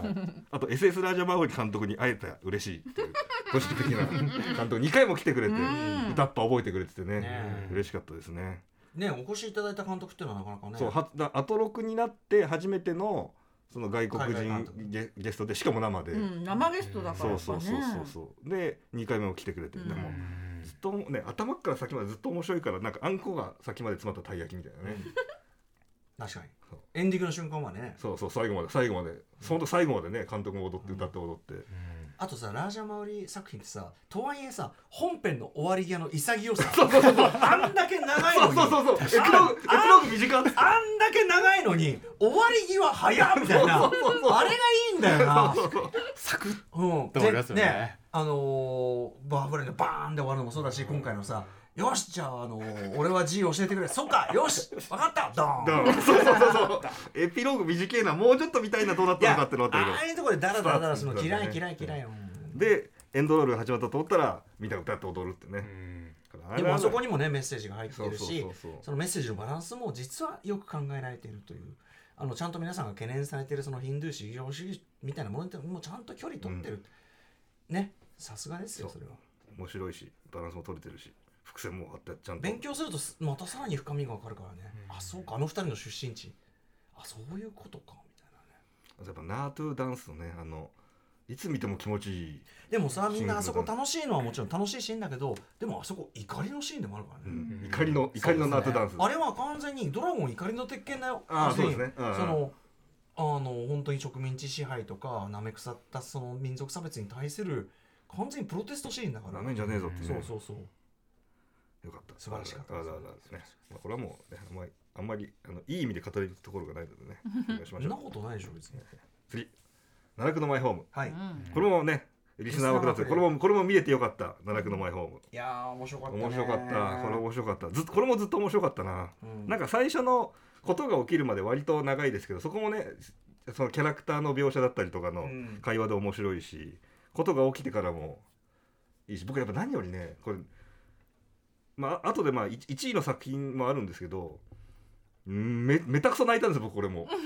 めたくそ泣いてなんでかっていうとあの、まあ、一応一応娘がいるので、うん。お父さんお父さん頑張る映画として見ると、うんうんとてもとても泣けてくる、うん。でなんかあ俺も同じ選択取れるかなうん。みたいなことを考えたりすると、うん。ボクライマックスのあのキュッキュッキュッのシーンとかね。まあさあの水面がさこうやって雨降るんでしょ？で水面こうなってって言うんでしょ？あの浮いてりゃいいじゃん。わかりますよ。そうです。確かに。急にさ 急に増えててさなんか急に溺れるの溺れ。るいやいやそういやだってここさっきまで水面だったじゃん、うん。水面で締めてんならそのまま上がればいいだろ。なななんなんなの？わかります言いたいこと。あれめちゃくちゃおかしいよ。くちゃですよ。めちゃくちゃだと思います、それアポカリプトもそうなんだよ。あの井戸のところで雨降ってきて。いやいやいやその急にこう埋まるわけじゃないからさ、うん。こうこう浮きゃいいじゃん、ねゆっくりねなんか、うんなんかペットボトルでもあるよなんかなんだろうと思うけど、落ち着いて浮いてりゃいいよでねそうだ生きてたんかいの連発だったけどまあでもさ上にビルが1個あるからあれがちょっとね落ちてくるねね危ないしねそうなんですよあとあのなんだっけあの鶏肉のチキンのどら焼きかどら焼き、小じき鶏って言うんだけどあれ別でね。あれやあ中華一番でやってましたよ。はい。中華一番でうん。龍馬オシンが自分の店が崩壊に遭うんですよ、うん。でその時におそうやお偉いさんがねうん。料理食べに来るんでじゃあ今日はとっておきの料理を出すぞって下ごしらえしてたら、まあある恨みある人間放火されて、うん。店燃えちゃうんですよ。でもせっかく仕込んだ鶏がもったいないって その泥にう泥に包んで埋めてその店の火事を利用してうん鶏を焼き上げるっていうのでこれは小じき鶏っつって。へー「おいおい小じき鶏って言うんだ」って覚えてたら出てきた小じき鶏っつって。美味しいの？食べたことはないです。そろそろ置いといてね。グまあいいよルメ漫画。はい。いい映画とっても面白かった、ねはい。であのねマイホームをさ買ってさ。だって本当ですよ。ああたまったもんじゃないですよあれ、ん。何年のあると思ってんねんって。本当だよね。本当ですよ、あれはさすがに保証があると思いたいけどうん、ねでてか奈落の前本も事の割にラストがあっさりしてるってね。でもあれはやっぱりそのそんなことは悲しいのは当たり前でって僕は思いますよ。前向いてね。それよりさ500メートルってあるか？確か陥没するにしても500メートルってある大事故ですよどう？いやだだだしだし500メートル空間は空いてたらそれはさあの一角じゃ済まないだろ。500m だって東京タワー入るってことですよね。全然だよ。東京タワープラス200メートルやばいやばい。全然全然全然全然全然。全然スカイツリーの半分以上が上がるってことね。いくら段階的に落ちたとはいえ生きてるか？しかも。あとあんな綺麗にグローっつってね。ねうん、そういうファンタジーもね含めて。面白い。ツッコミどころも含めて面白かった。え面白かった。面白かった。そうああ面白かったですねこれね。で神谷見返りを求める僕は特に吉田圭佑もう去年空白が確か1位にしたと思うんですけど、神あの吉田圭佑監督作品だったらもう何でもいいんですよわ僕はいいですよいいねんですよ。本当に。私も入れようと思ったのになんか入れそびれちゃった間違えて。でずーっと居 居心地の悪い思いとかするんだ、するしと思うんだけどやっぱ最後吉田監督の優しさにほろりなんですよなこれもね。なんかヒメアノールの感触に一番近いのこれなんじゃないかってあ確かに,、あ確かに。関係がぐるっと変わってね、うん。そう僕はヒメアノールはもう2010年代の邦画ナンバーワンなんで、うん好きですよね大好き、ね大好き。そうあの映画が好きでとちょっとうんって言われるけどでもラストなあれも泣いちゃうんだよな、うん。何があったんだよまあいいや。それは姫野郎ね。ヒメアノールのですね。神は見返りを求めるよかったよかった。よかったこれいや本あんなしょうもないライトセーバーのシーンとかね。そうそう。最高だ当に最高最高戦闘シーン。最高高のあベストバウト。ベストバウト。自撮り棒。確かに。あそこ。確かに。あそうベストバウト部門ですよ僕のね。神は見そういう意味ではでも今回はねその、まあ、YouTuber の世界でもあって、まあ、ちょっと前の世界だとも言うけども、うん。なんかさそこものいたたまれなさっていう。かさなんかいたたまれなさとナンバーワンじゃないのなんなら、うねいやーきついわあのさ途中さ YouTuber でさ「うん。嫌ですね」ねなんてさ、うん。でゲスト呼ぶじゃん、女の子2人、うん。こう一人二の。ね一人の二人お世話になってますけど、いやー気持ち悪いみたいなさ、うん。もうああいうこう映像の安っぽさ一個一個とかうが、ん。もう逃げ場ねーみたいな。ねえなんかねでも吉田さんはねそのそこにフラットに接そうとでもさあのなんか残るものは偉いんですか？とかさ言うじゃん、うん。女の子が、うん。偉いんだよバカ野郎ってはっつって。お前いつまでも若いつもりでいいんだよお前。別に普通にお前普通に年取っからね普通に。全然あっという間にお前。でもなんかあれ見たらね表現を世に放つってすごい怖いことだなってすごい思うないやそれはだからハードルがうん。下がりすぎたといううん。問題もありますし。良くも悪くも誰もがねうん。発表できるできちゃそううよくも悪からね。くも成功できるしうん。というそのねハードルの低さというのがねありますよ。でその成功を維持するためのね代償も。いやーでもさあんなさなんかなんかほらいたじゃんあのデザイナーがとかってさ、うんお前そんな仕事してるかこれ、う ん完全に普通にテレビバラエティの劣化版だろお前のやって。る 何偉そうにお前この野郎って。ずっと怒ってましたよもう。は？っつってねオリジナル作品をちゃんと世に放ち続けられてるのもすごいですよね。ちゃんとブランドになってるってことでしょう。あ吉田さんね、うん。吉田監督がね。そりゃそうですよ、いや若葉さんも良かったですよね。よかった、はい最低最低最低うん悪役部門。梅川ね。あいつな出るたびにいい仕事してくれるからな。あのーとにかく陰口を告げ口するやつこそが一番っていうのねは私は前から言ってます、うん。余計なお世話だばっかりう言んってますけどもそれをまさに体現してうんいいでいこうとこしかも問題は本人一切悪気ないんだよあいつうんは。あのなんなら親切してるつもり、うん。そうそうそうそうああいつだけは一切分かってないようね、ん。分かる機会もないない。マジで。うん。梅川。梅川。でも梅川は実在してるけどね。うん。そうなんですよ、うん。いるんすよね。参ったな。梅川に会わないようにしたいですな若葉龍也すごいですね。すごい。すごい。ですね常連若葉龍也その得点率で言ったら得点王かもよ、うん。確かに。確かに。何気に、うん。確かにな。若葉龍也か河合由美香さ、うん。ん今はね、まあね本当に。あと今の俳優はみんなうまい。あのねよくねしじみじ買いに行ってんだよね、うん。あのさわアイドル的な存在感の人でさえもうみんなうまい今。もうなんか下手なやいつとかなんか一人だけ浮いてるなみたいな人いないじゃないですか。まあそう。それがすごい。ね。すごいことでうすよ、ん。たまにはギョッとする異物も見たいですよね。メインテーマの野村弘信見たのは 見たいですよ。そだそこはやっぱやっぱ今の物足りなさですねみんなね、あのうまくなりすぎちゃってね。うん、あのレベルが高すぎる、うん。ちゃんと間違えてほしい。もうちょっと。いびつさによる楽しみもありますしっかり間違違えてほしい。間違いでしか生まれないことあるから。そうね。はい2位神谷見返りのうん。吉田圭佑そして。でした。そしてこんにちは私のお母さん。これはもうずっと言ってるね。うん。今年下手す今年劇場で一本目で見た映画。そうだね。最初だったそう最初ですよね、でもうこれもう皆さんに言ったんですけど自分の涙と鼻水で溺れるかっていうぐらい泣いたんですよね最後ね。あんね泣きますよね。泣いた。でも確かにでもあの褒められ褒められたいやいやいいよ本じゃない部分もある映画であああれかあれかあのあテレビ買うくだりか。そうそうそう。あれはひどい。ああれはひどい。あれとかあれ炎上だぞあれ。そうそう本当に。あれ普通に。なんだけどもともとそのこういうまあこれタイムスリップと言っていいのかわかんないですけど、まあね。あの最後まで見ると。僕は、あの僕は最後に奇跡的に一緒に見た共通の夢みたいな僕は、うん。僕ら認識はいるんですけど、あのオチからすると、うん。でまあバタフライエフェクトみたいな僕その君のあなたのためなら何でもみたいな話好きなんですよ。で自分は消えてもいいから、うんあなたが幸せになってほしいみたいな映画が好きで予告の時点でそうだそのアプローチだったしあと興行的にもその去年の中国でめちゃめちゃヒットしたってあれがあったんで、そんなのが来るんか日本にっつって。うんで注目してって見に行ってでまあそれでこう思っていただから一応仕掛け上の話の大どんでん返しがあってあそういうことかあったあったしなった瞬間にこれまあ僕もさっきもと同じですけど一応娘がいるんでこう確かに親だったら子供がこ子供がうんのその気持ちを分かった上で演じることあるなと思ってなんかその瞬間になんかこううーって母ちゃんってなっちゃいましたね。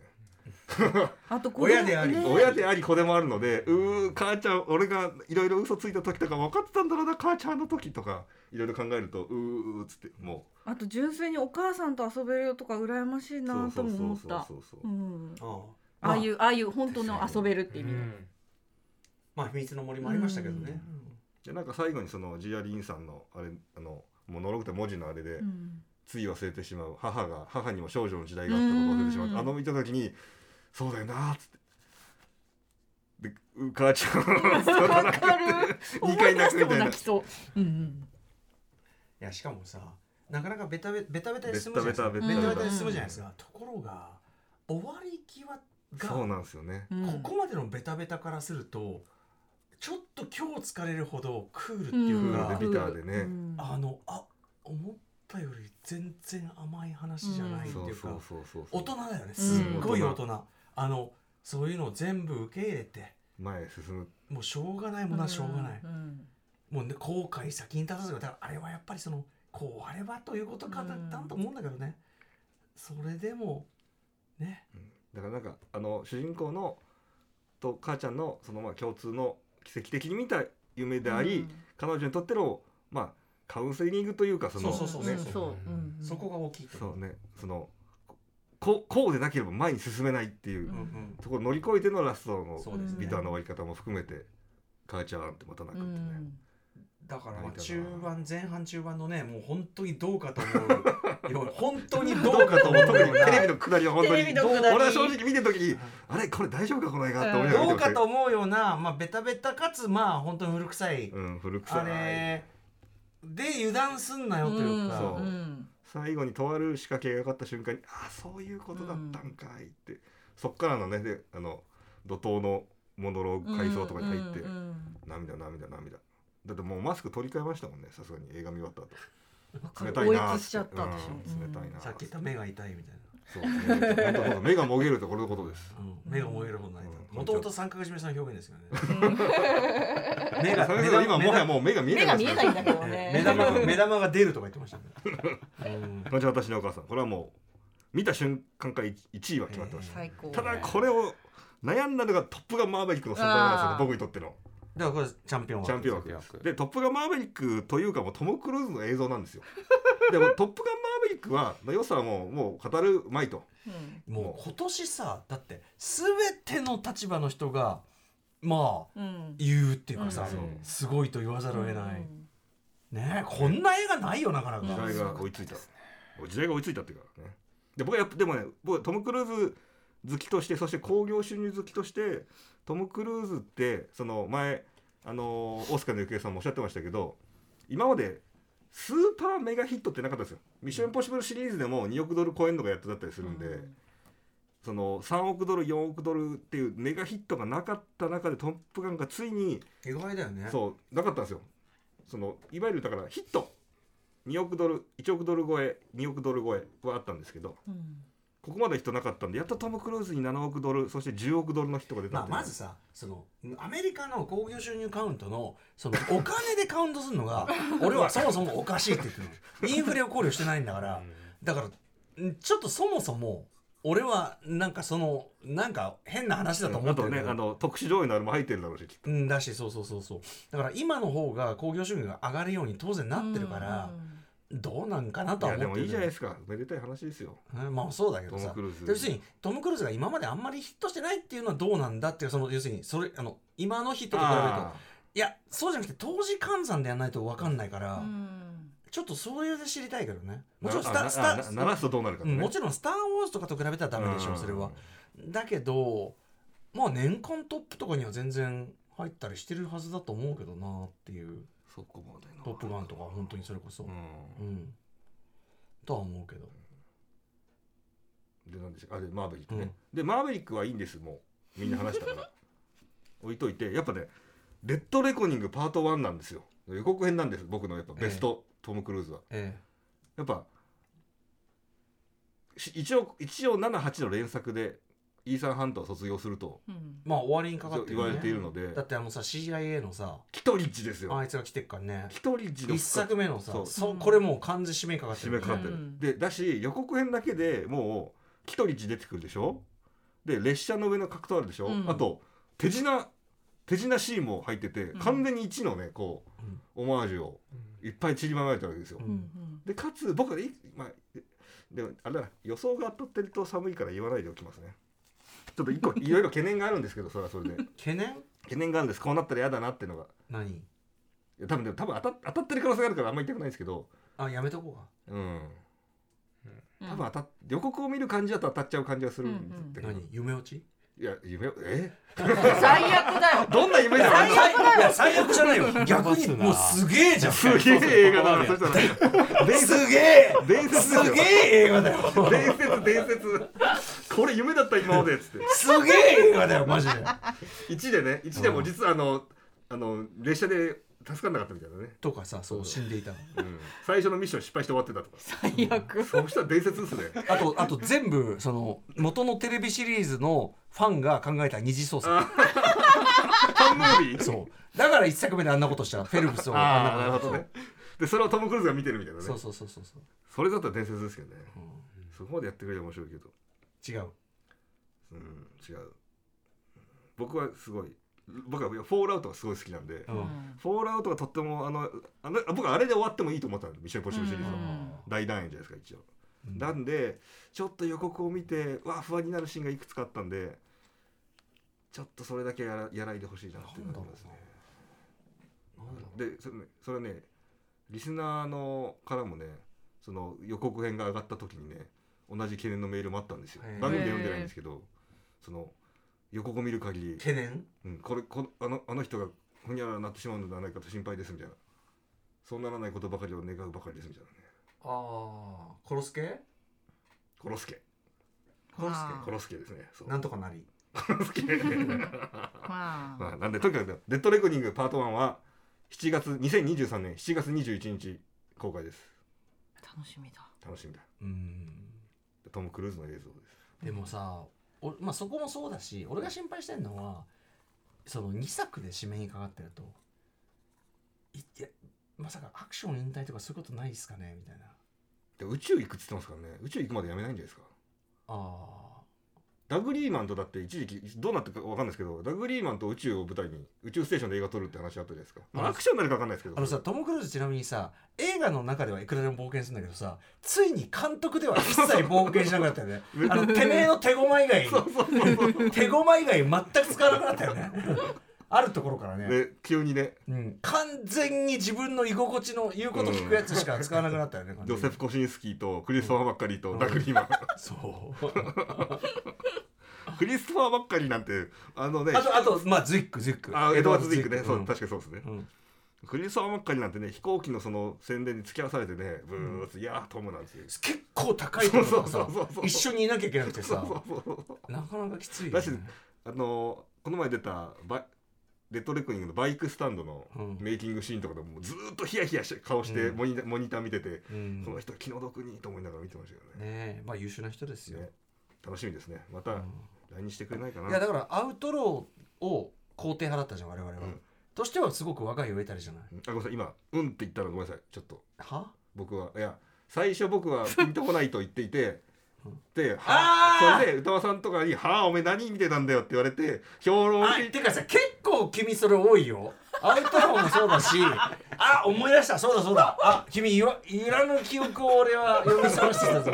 ローグネーションでさえ。ローグネーションは試写会場で見たからピンとこなかったんですよ、ね、ローグネーションでさえ最初なんか水の音がすごいぐらいですかね。みたいな。ああ、じゃじゃじゃそれの試写会でピンとこなくて。の映画で見て水の音がすごいっすねって。でじゃあそれそれでじゃあそれで映画館で見たら水の圧迫感がすごいっつっていやでも俺たちそのそういうもんだ。いやそれそうかもしんないけどななんなのその無理やり褒めてる感じっつって。いやだから別にいいよっつって。最高ですよ。いや別に無理しなくていいいやよ最高ですよ。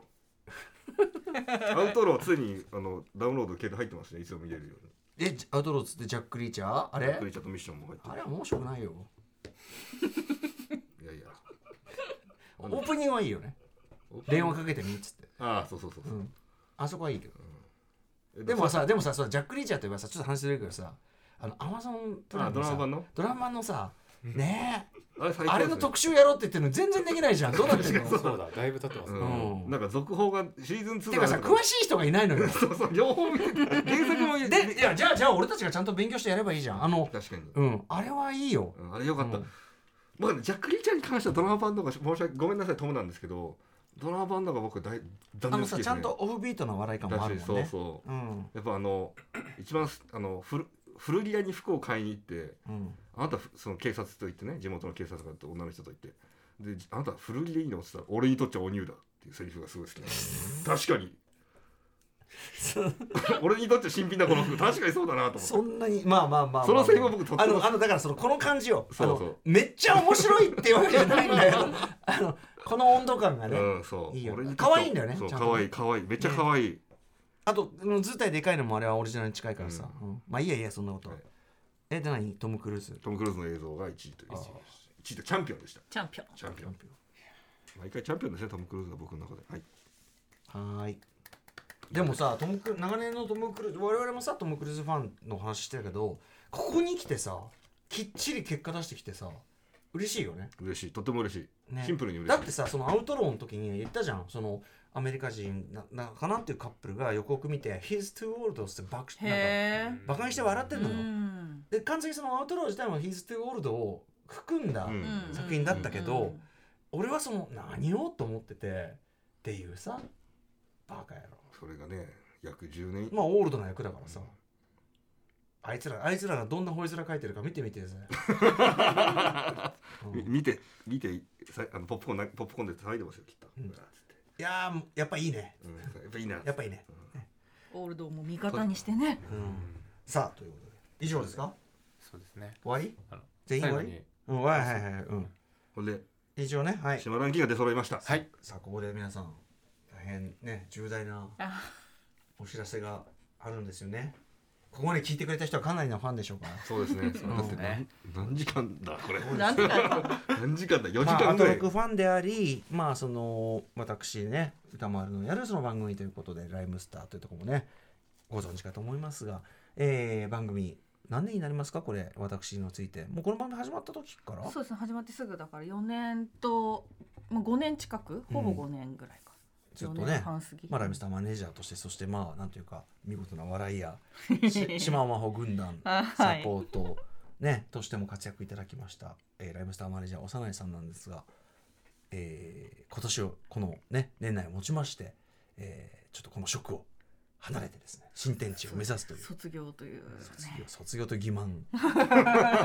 欺瞞的ワードありますけども、うん。はい、ということになってしまったんですよね、ありがとうございました本当に。幼いさんのファン多いですから。なんかねあの、うん。辞めますみたいなメール送ったら全然なんか、それまでそんな話したことない人がなんか、ラジオで聞けなくなるの残念ですみたいなこと言ってくれたりとかして、うん。そんなに聞かれてたのみたいな。私もうこのなんぞ近所で話してるぐらいのノリで話してたの幼いさんのやっぱ笑い声というのはですね。あの大学スタジオのあの外のね そっから鳴り響くんで あのぶっちゃけあの最初のオープニングのあのところで幼いさんとかあと箕輪田君の声も結構響くんで、うん笑ってるとね。お俺が時々うっせえなと。ね放送してんだよコロナで飽きてますからね。うっせえんだよってねやってましたけど。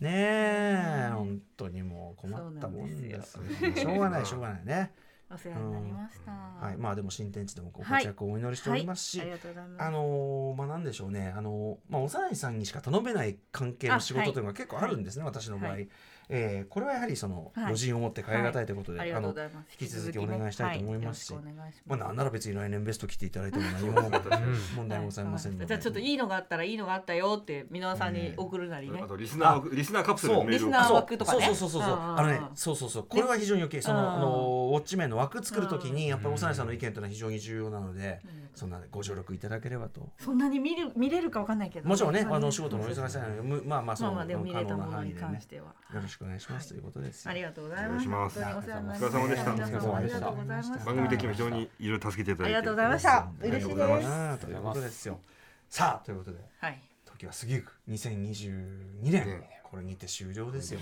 明日はもうごレッツゴー徳寺ですから。レッツゴーそうですよレッツゴー徳寺ね天気はどうなんですかね明日はね。晴れるでしょ？だってもう年末ずっと晴れ。れですね。雨僕ね雨天気ばっかりで気にね。年末年始っていうのは結構晴れがちですよね。うん。印象としてそういう感じがある。明日もずっと晴れ明日晴れだよかったね今年も終わりますしあと今日発表になりましたけどねあのアトロク映画祭。にねえ。くださいやりますから2月？うん。久々の。いつか？2月5日に日曜日。日曜日。日曜日。えーバルトナインのドルビーシネマにて、ドルビーシネマです。はい、改めて言いますけど、ザ・バットマンとえーガメラ大怪獣空中決戦 4KHDR、えーリマスターバージョン、こちらをね、お送りします。どちらも私が、まあ、まずは丸の内ピカデリで通常の映像の時にですね、うん。見て、あのドルビーシネマののでこそ本当に素晴らしいという、もう実感済みの2本でございます黒がパキッとね。そういうことですよ。ザバットマンをね。バットマンは特にね、もうなんちょっとあんまりねあのプロじゃないんではっきりしたこと言いませんけどなんか配信とかのあれはあ俺明るくしてるっていうか、あー。あの見やすくしちゃうんだけど、うん。そういうことじゃないよね。だってもともとうん。その暗い画面でやってんのに、うん。多分ねなんかちょっとそこはあんまりやっぱ逆に実力出てないと思うんでぜひバザ・バットマンそのルックが素晴らしい作品なんで。本当の黒がねドルビーシネマはね。ベストルック部門。あの俺ドルビーシネマあれ好き。今皆さんが見てる黒は。本当の黒だよね。ダどうーこれが本本当の黒黒です。ねえあれ好きです。あそれをザバットマンはもうずっと見れますからね。最高ですよ最高ねです。そしてガメラの 4K は最高、まずガメラ。本当に面白いんですよ、うん。これねなかなかやっぱね分かりますよ、うん。その日本の特撮とか言ってね、うん。しょぼいんじゃないのとか。ガメラ。カメでしょとね思うかもしれません鳥でしょなんですねうん、思うかもしれませんけど本当に面白いです。うんえーあねご覧いただいたのね、うんあのそれこそ 4K のやつ見たんだっけ？そうですそうだよね。すごかったでしょ？面白かったしすいごいいいですよね。怖いですしねジャオスね東京タワー映画としても名作でございますしね。あれ見たあの夕日楽しみだなうん。そしてあの中山忍さんとかすごくいいですよ。うん本当にいいですよね。はい。というあたりでぜひ楽しみあの2月5日日曜日ですね。はい。えー、アトロク映画祭の方もぜひね一緒にえーうん。楽しんで、まあおさねさんも来れればぜひ来ていただきたいと思います。な感じですかね。はあ、ねえ。R あ閉まった閉まったんじゃないですか今えー R, R してもさ、ねえ、うん。幸せ、ね確かに。え、幸せになってほしいですよね、本当ね。まあいいか、なんうん、大して広がんないっていうか思い出疲れてるもんな。え、2時半。9時半10時半。あ10時半11時半12時半。でで9時半からまた10時半、11時半8時間。12時半半。2時半。1時半。7時間。ですいや8時8時間。今1個1時間抜けてた。8時間半ですよ。8時間。まあ30分ほど休憩があったとしても8 8時間ですね。8時間。ひ参った参った。入った入ったその8時間皆さんね。8時間例えば映画だとしましょうか。8時間続いた映画のエンディングあっさりいくのこれ SS ラージャマウリならいざしてるんですね。うん。ターンなんつってね。水俣マンダロより長いですよね。そうだね。そうでもそうそういう映画はさやっぱりさ皆さん「ロード・オブ・ザ・リング」のエンディングはどれだけくどかったか、ね。あとはエンドゲームのエンディングはどれだけくどかったか。に。これを思い起こしていただきたい。うん。もう一人一人もうクレジットよ。あのあのサインがね。そう「でーれーれーだあれですよ。君の好きな そう。てそうそれで締めてなんぼよこれは。まあここまで聞いてるも物好きだもんね。うんそうですね。ここまで聞いてるやつは逆にもうなんていうかなもうチキンレースだと思うのよあのお岡田さんの言うならお前が壊れるか俺が壊れるか この戦いということになりますんでね。ただまあね皆さんもちょっとまだまだ年末のね数日ありますんでね、うんうんこれはいつ公開になるんですか？このこれはもうこの後あっちゅう間らしいですよ。この後すぐ。ん？はい。あっちゅう間に。この後すぐ終わったらすぐ。何の間いただきますこの後すぐ。この後すぐこの後だからここの後すぐのインフォメーション今聞いてる人に全く意味がない。確かに。今喋ったってね、うん。深夜3時ぐらいにはあるんじゃないですかってるはず、はい。明日はだってほらそのあれだよね確か。放送もさ豪徳だしええ8時台は確かレコード大賞があるから。あレコ大レコード大賞は金曜日ですね。あ金曜か金曜か、はい。あ明日8時から別の特番ですね。はい。あねえ。だからその裏ですね。うん、もうレコ大やってらんねえやって方はね。いやレコ大も聞いてほしいですけどそれは。有村さんがね。やりますからしかそうねですね司会は。あ TBS なんで有村架純さんなんですかそんなことに呼んできてお忙しいのに。有馬かすみ様を。そうですよ。うん。有村架純を悪くやつは俺が殺すと、その言い回しも夏に懐かしいです難しい。ね俺が殺すで同じ。俺が殺すシリーズ最近言ってないですね。うん。ねえ、うん。さっきだからあの出てましたけど番宣で、なんか気乗りしない風だったよ。そんなのそんなの分かんない。一応社内のことですからね。なんかねなんか なんか気乗りしない応援してるんですよね。え？応援してる。有村さんを応援してる。有村さんが嫌な思いしてることを一切やっぱり応援してる許さないやっぱそこはその嫌なのよ彼女が嫌な思いするのはさ、だからいいいいいいアワードだってほしいってことですよね。まあねただそのやっぱり「紅白」しっかりさ日本レコード大賞しっかりさなんていうか偏り？偏ってんじゃんそこあのあの TBS で放送するんですけど。終わり。それはさいっぱいいわゆるそれはあるわけですそれは。ないですよ。力学が。ないですよ。ないの？偏りがないなんてことあるの？だって、ね。そんなことはありえないでしょ。なんかきっとなんか非常にいいシステムだと思いますよ。何？やめましょうこの話は。締めましょう。締めよう締めましょう。だってさ偏りなくてさそのレコード大賞でさねなんとかレコード大賞ハイデロッシーとかそんなことないでしょだってそれは。日本レコード大賞でもどっかのレコード大賞できっと。もうなるほどね。輝けってあれなんだろうね。輝け輝くか？輝いやでもディあのディスカ輝く。が輝くってまたそれがなんか欺瞞だよね。主語主語わかんない。輝けならわかるよ。輝いてくれってのはあるけどさ。輝くってなんだよそれ。まあ自分たちで言っちゃってる感じ輝くってさ。輝くはね。輝くっておまあかしくない？ハイアールハイアールみたいなことですよ。え？いいですか？ハイアールって言うんですか？はやる。あハイアール第一輝いているならわかるよ。輝いている 輝いている。輝いている。歌丸さんえ？許してください。すいませんはい。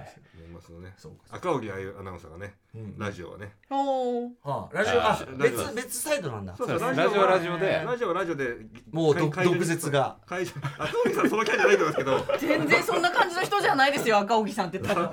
あの元気なサーファーボーイですけど。はいはい。毒舌が炸裂する現場で見あて実況します。ラジオはえ赤荻あゆみアナウンサーがねーあそう。でもでも違う違うこと。言うんでしょ？だってそれは。違うこと？テレビとはテレビとまあテレビでは？違うはいとテレビではこうなんていうかおためごかしを言ってるところでこっちはもうラジオならではのもう突っ込んだ。えーラビットで爽やかな実況でおなじみの赤荻さんですよどうなるかはラジオ聞いていただけてくださなるほどねそそうの頃そうかもしれない。であとそうか裏送りではだから島尾さんの？そうですうん。あのそうです。20時代から。うん。あのネット局で。ネット局で。え今年何やんの島尾さん？ザ・島尾アワーという。いやそ島尾れそれはそうかもしれない。島尾さんが島尾さんなりに今年を振り返るという曲とともに。あの去年のさ崎山さんとあのあ崎山さんは出てきます。ああの子は？ああの子はいないです。あ島尾さんが基本的にえっ、と、まあ、とある人のパロディというかとある人風をへえ年を振り返るので？風のへえこれは注目だね、うん。島尾さんが誰のねあれで来るか、そう。ガーシーかな？ガーシーじゃない。ガーシーじゃないですね。ガーシーじゃないですね。ガーシー風。ガーシーガーシー風だったら俺ちょっと止めてると思いますちょっと暴露とかやめましょうかみたいになって誰も幸せにならないですよって言ってると思うんで。うんとある人ですね。とあるおしゃれ。おしゃれ？おしゃれ。おしゃれなあの人のえー。パロディを目指して。や誰だろう？ってます。おしゃれな人か。多分明日のその明日の「レッツゴートークジの中で、出てくる？翌日の話を下尾さんちょっとするって言ってたんで、そこでちょっともしかしたらコンセプト話すかもしれないです、あそう。じゃあちょっと楽しみにしてますね、下尾さんはぜひやべえこんな時間だったらもう寝て起きたらもうごとくじだよ。そうですよ。本当ですよ。なんだよ本当に本当にもじゃあもう終わる鏡の工場とさいつ見に行った？え？鏡の工場。そうだよ。実はさ1本当に。週間なんか経ってそう、ねあっちゅうちょ,、まあ、ちょっと2日ぐらい猶猶予があるぐらいのもそうだよ。でもまあ原敬一さんだからねもちろんね、あの評判もいいしね。見たいやだって原敬一監督ってえでもはじめあれば番組的にあれ以来か？実あの実写の。あ始まりの道以来かもね、そうか。ワンダーランドやってないし。やってない。サルスベルやってないし。ウォッチメンだとあれ以来？やってないね。カラフルもやってないしね。ですよね古川さんね、おー。やってないね。始まりの道だクからーをだからクーをあのストリームの時にやったぐらいですね。うん。だからアニメーション原監督のアニメーション作品ははい。実は初だ、はい。いや楽しみです。ね、楽しみ。1月6日うん。金曜日、です。はい、ということでございました。では、いや、わかりました、わかりました。はいはい。やめる、やめる、やめる。やめるって、あの、これだ、これをだよ、このポッドキャストをだよ。いや、その、だから、その、やめるって言ってたのだから、その。じゃないですかちょっといやいやそのポッドキャストをやめるポッ。ドキャストこれ今やめるって、今やめるってのは、その、い今を止めるってこと今この場を閉めるってことですよねそうそう、ポッドキャストをもう引退とかそういうことじゃないし。マイクを閉まして録音を止めるっていうことを言ってるんですよましてラジオをやめるとか、そういうことじゃない。ですよね。うんうん。明日も来るんですよね。明日も来ますよね。明日豪徳寺行かなきゃいけないから。そうだね。はい。うん。しうん。来年もあるんですよね。うん。いやそれはもうやらせてもらえんだろうね。ただこればっかりはな。その自分がやりたいって言ったってさ。それあはもういろいろ商業的理由もあるんじゃない？それは。KUBI って言われちゃったらね。まだ何も言われてない。よ何言われてるの？えーとかなって。やめてやめて。KUBI クビ KUBI 首。えマジ？いつか秋山君以来秋のバロン秋山同じこと言おうとバロン秋山にしたようにですよ。バロン秋山以来の。ええやっぱかつてね人に KUBU なんて言ってるさ、うん。BI なんて言ってたらさ、やっぱふ来んだなブーメランでな。ね。You are fired ってやつだ。そうそうそう。ねウィーズファックスできますよ。トランプの名台詞だ。そうそうそう。うん。なんだよ。じゃあそんなんなんよね。うん。はい。みんな頑張っていこうぜ、来年も頑張来りましょう。みんなそれぞれね。その意味ではその新天地でも、うん。ありがとうございます。そうですしね、うん頑張っていこうじゃないか。はい。おっイベントもありますしね。はい。おっす。生きていこう。はい。はい。ということで行きましょえーお相手はじゃあ順繰りいきましょう。じゃあこっちから。あライムスターマネージャー幼いと。えープロデューサー岩崎と。う宮田と。なんで自分のあれ言わないの？プロデューサーじゃないプロデュー宮田さん。もいやいや。ちょっとプロデューサもっープロデューサー。あと会社名とか言った方がいいんじゃない？TBS グローディア所属の アフターシックスジャンクション金曜ディレクター兼まあプロデューサーのうん箕輪田祐介ありがとうござい38歳はい。あまだ38なんだ。へ38です。え。だから歌丸さんがタマフル始めた時。おっと。おおの年齢。これは感慨深い。あですよね。どうですか？それを考え。ていや恐ろしいですよ。そんなラジオ自分の名前がつくラジオなんて。箕輪田祐介のなんつったら。いや別にいいじゃん。箕輪祐介の。箕輪田祐介の。トム・クない。ルーズ万歳みたいなね。まあそうだね。なんだその えっととえー、ライムスターというねラップグループで普段はラップをやっておりまして。所属と言った方がいいんじゃないですか？所属スタープレイヤーズというね。まあ零細企業でね。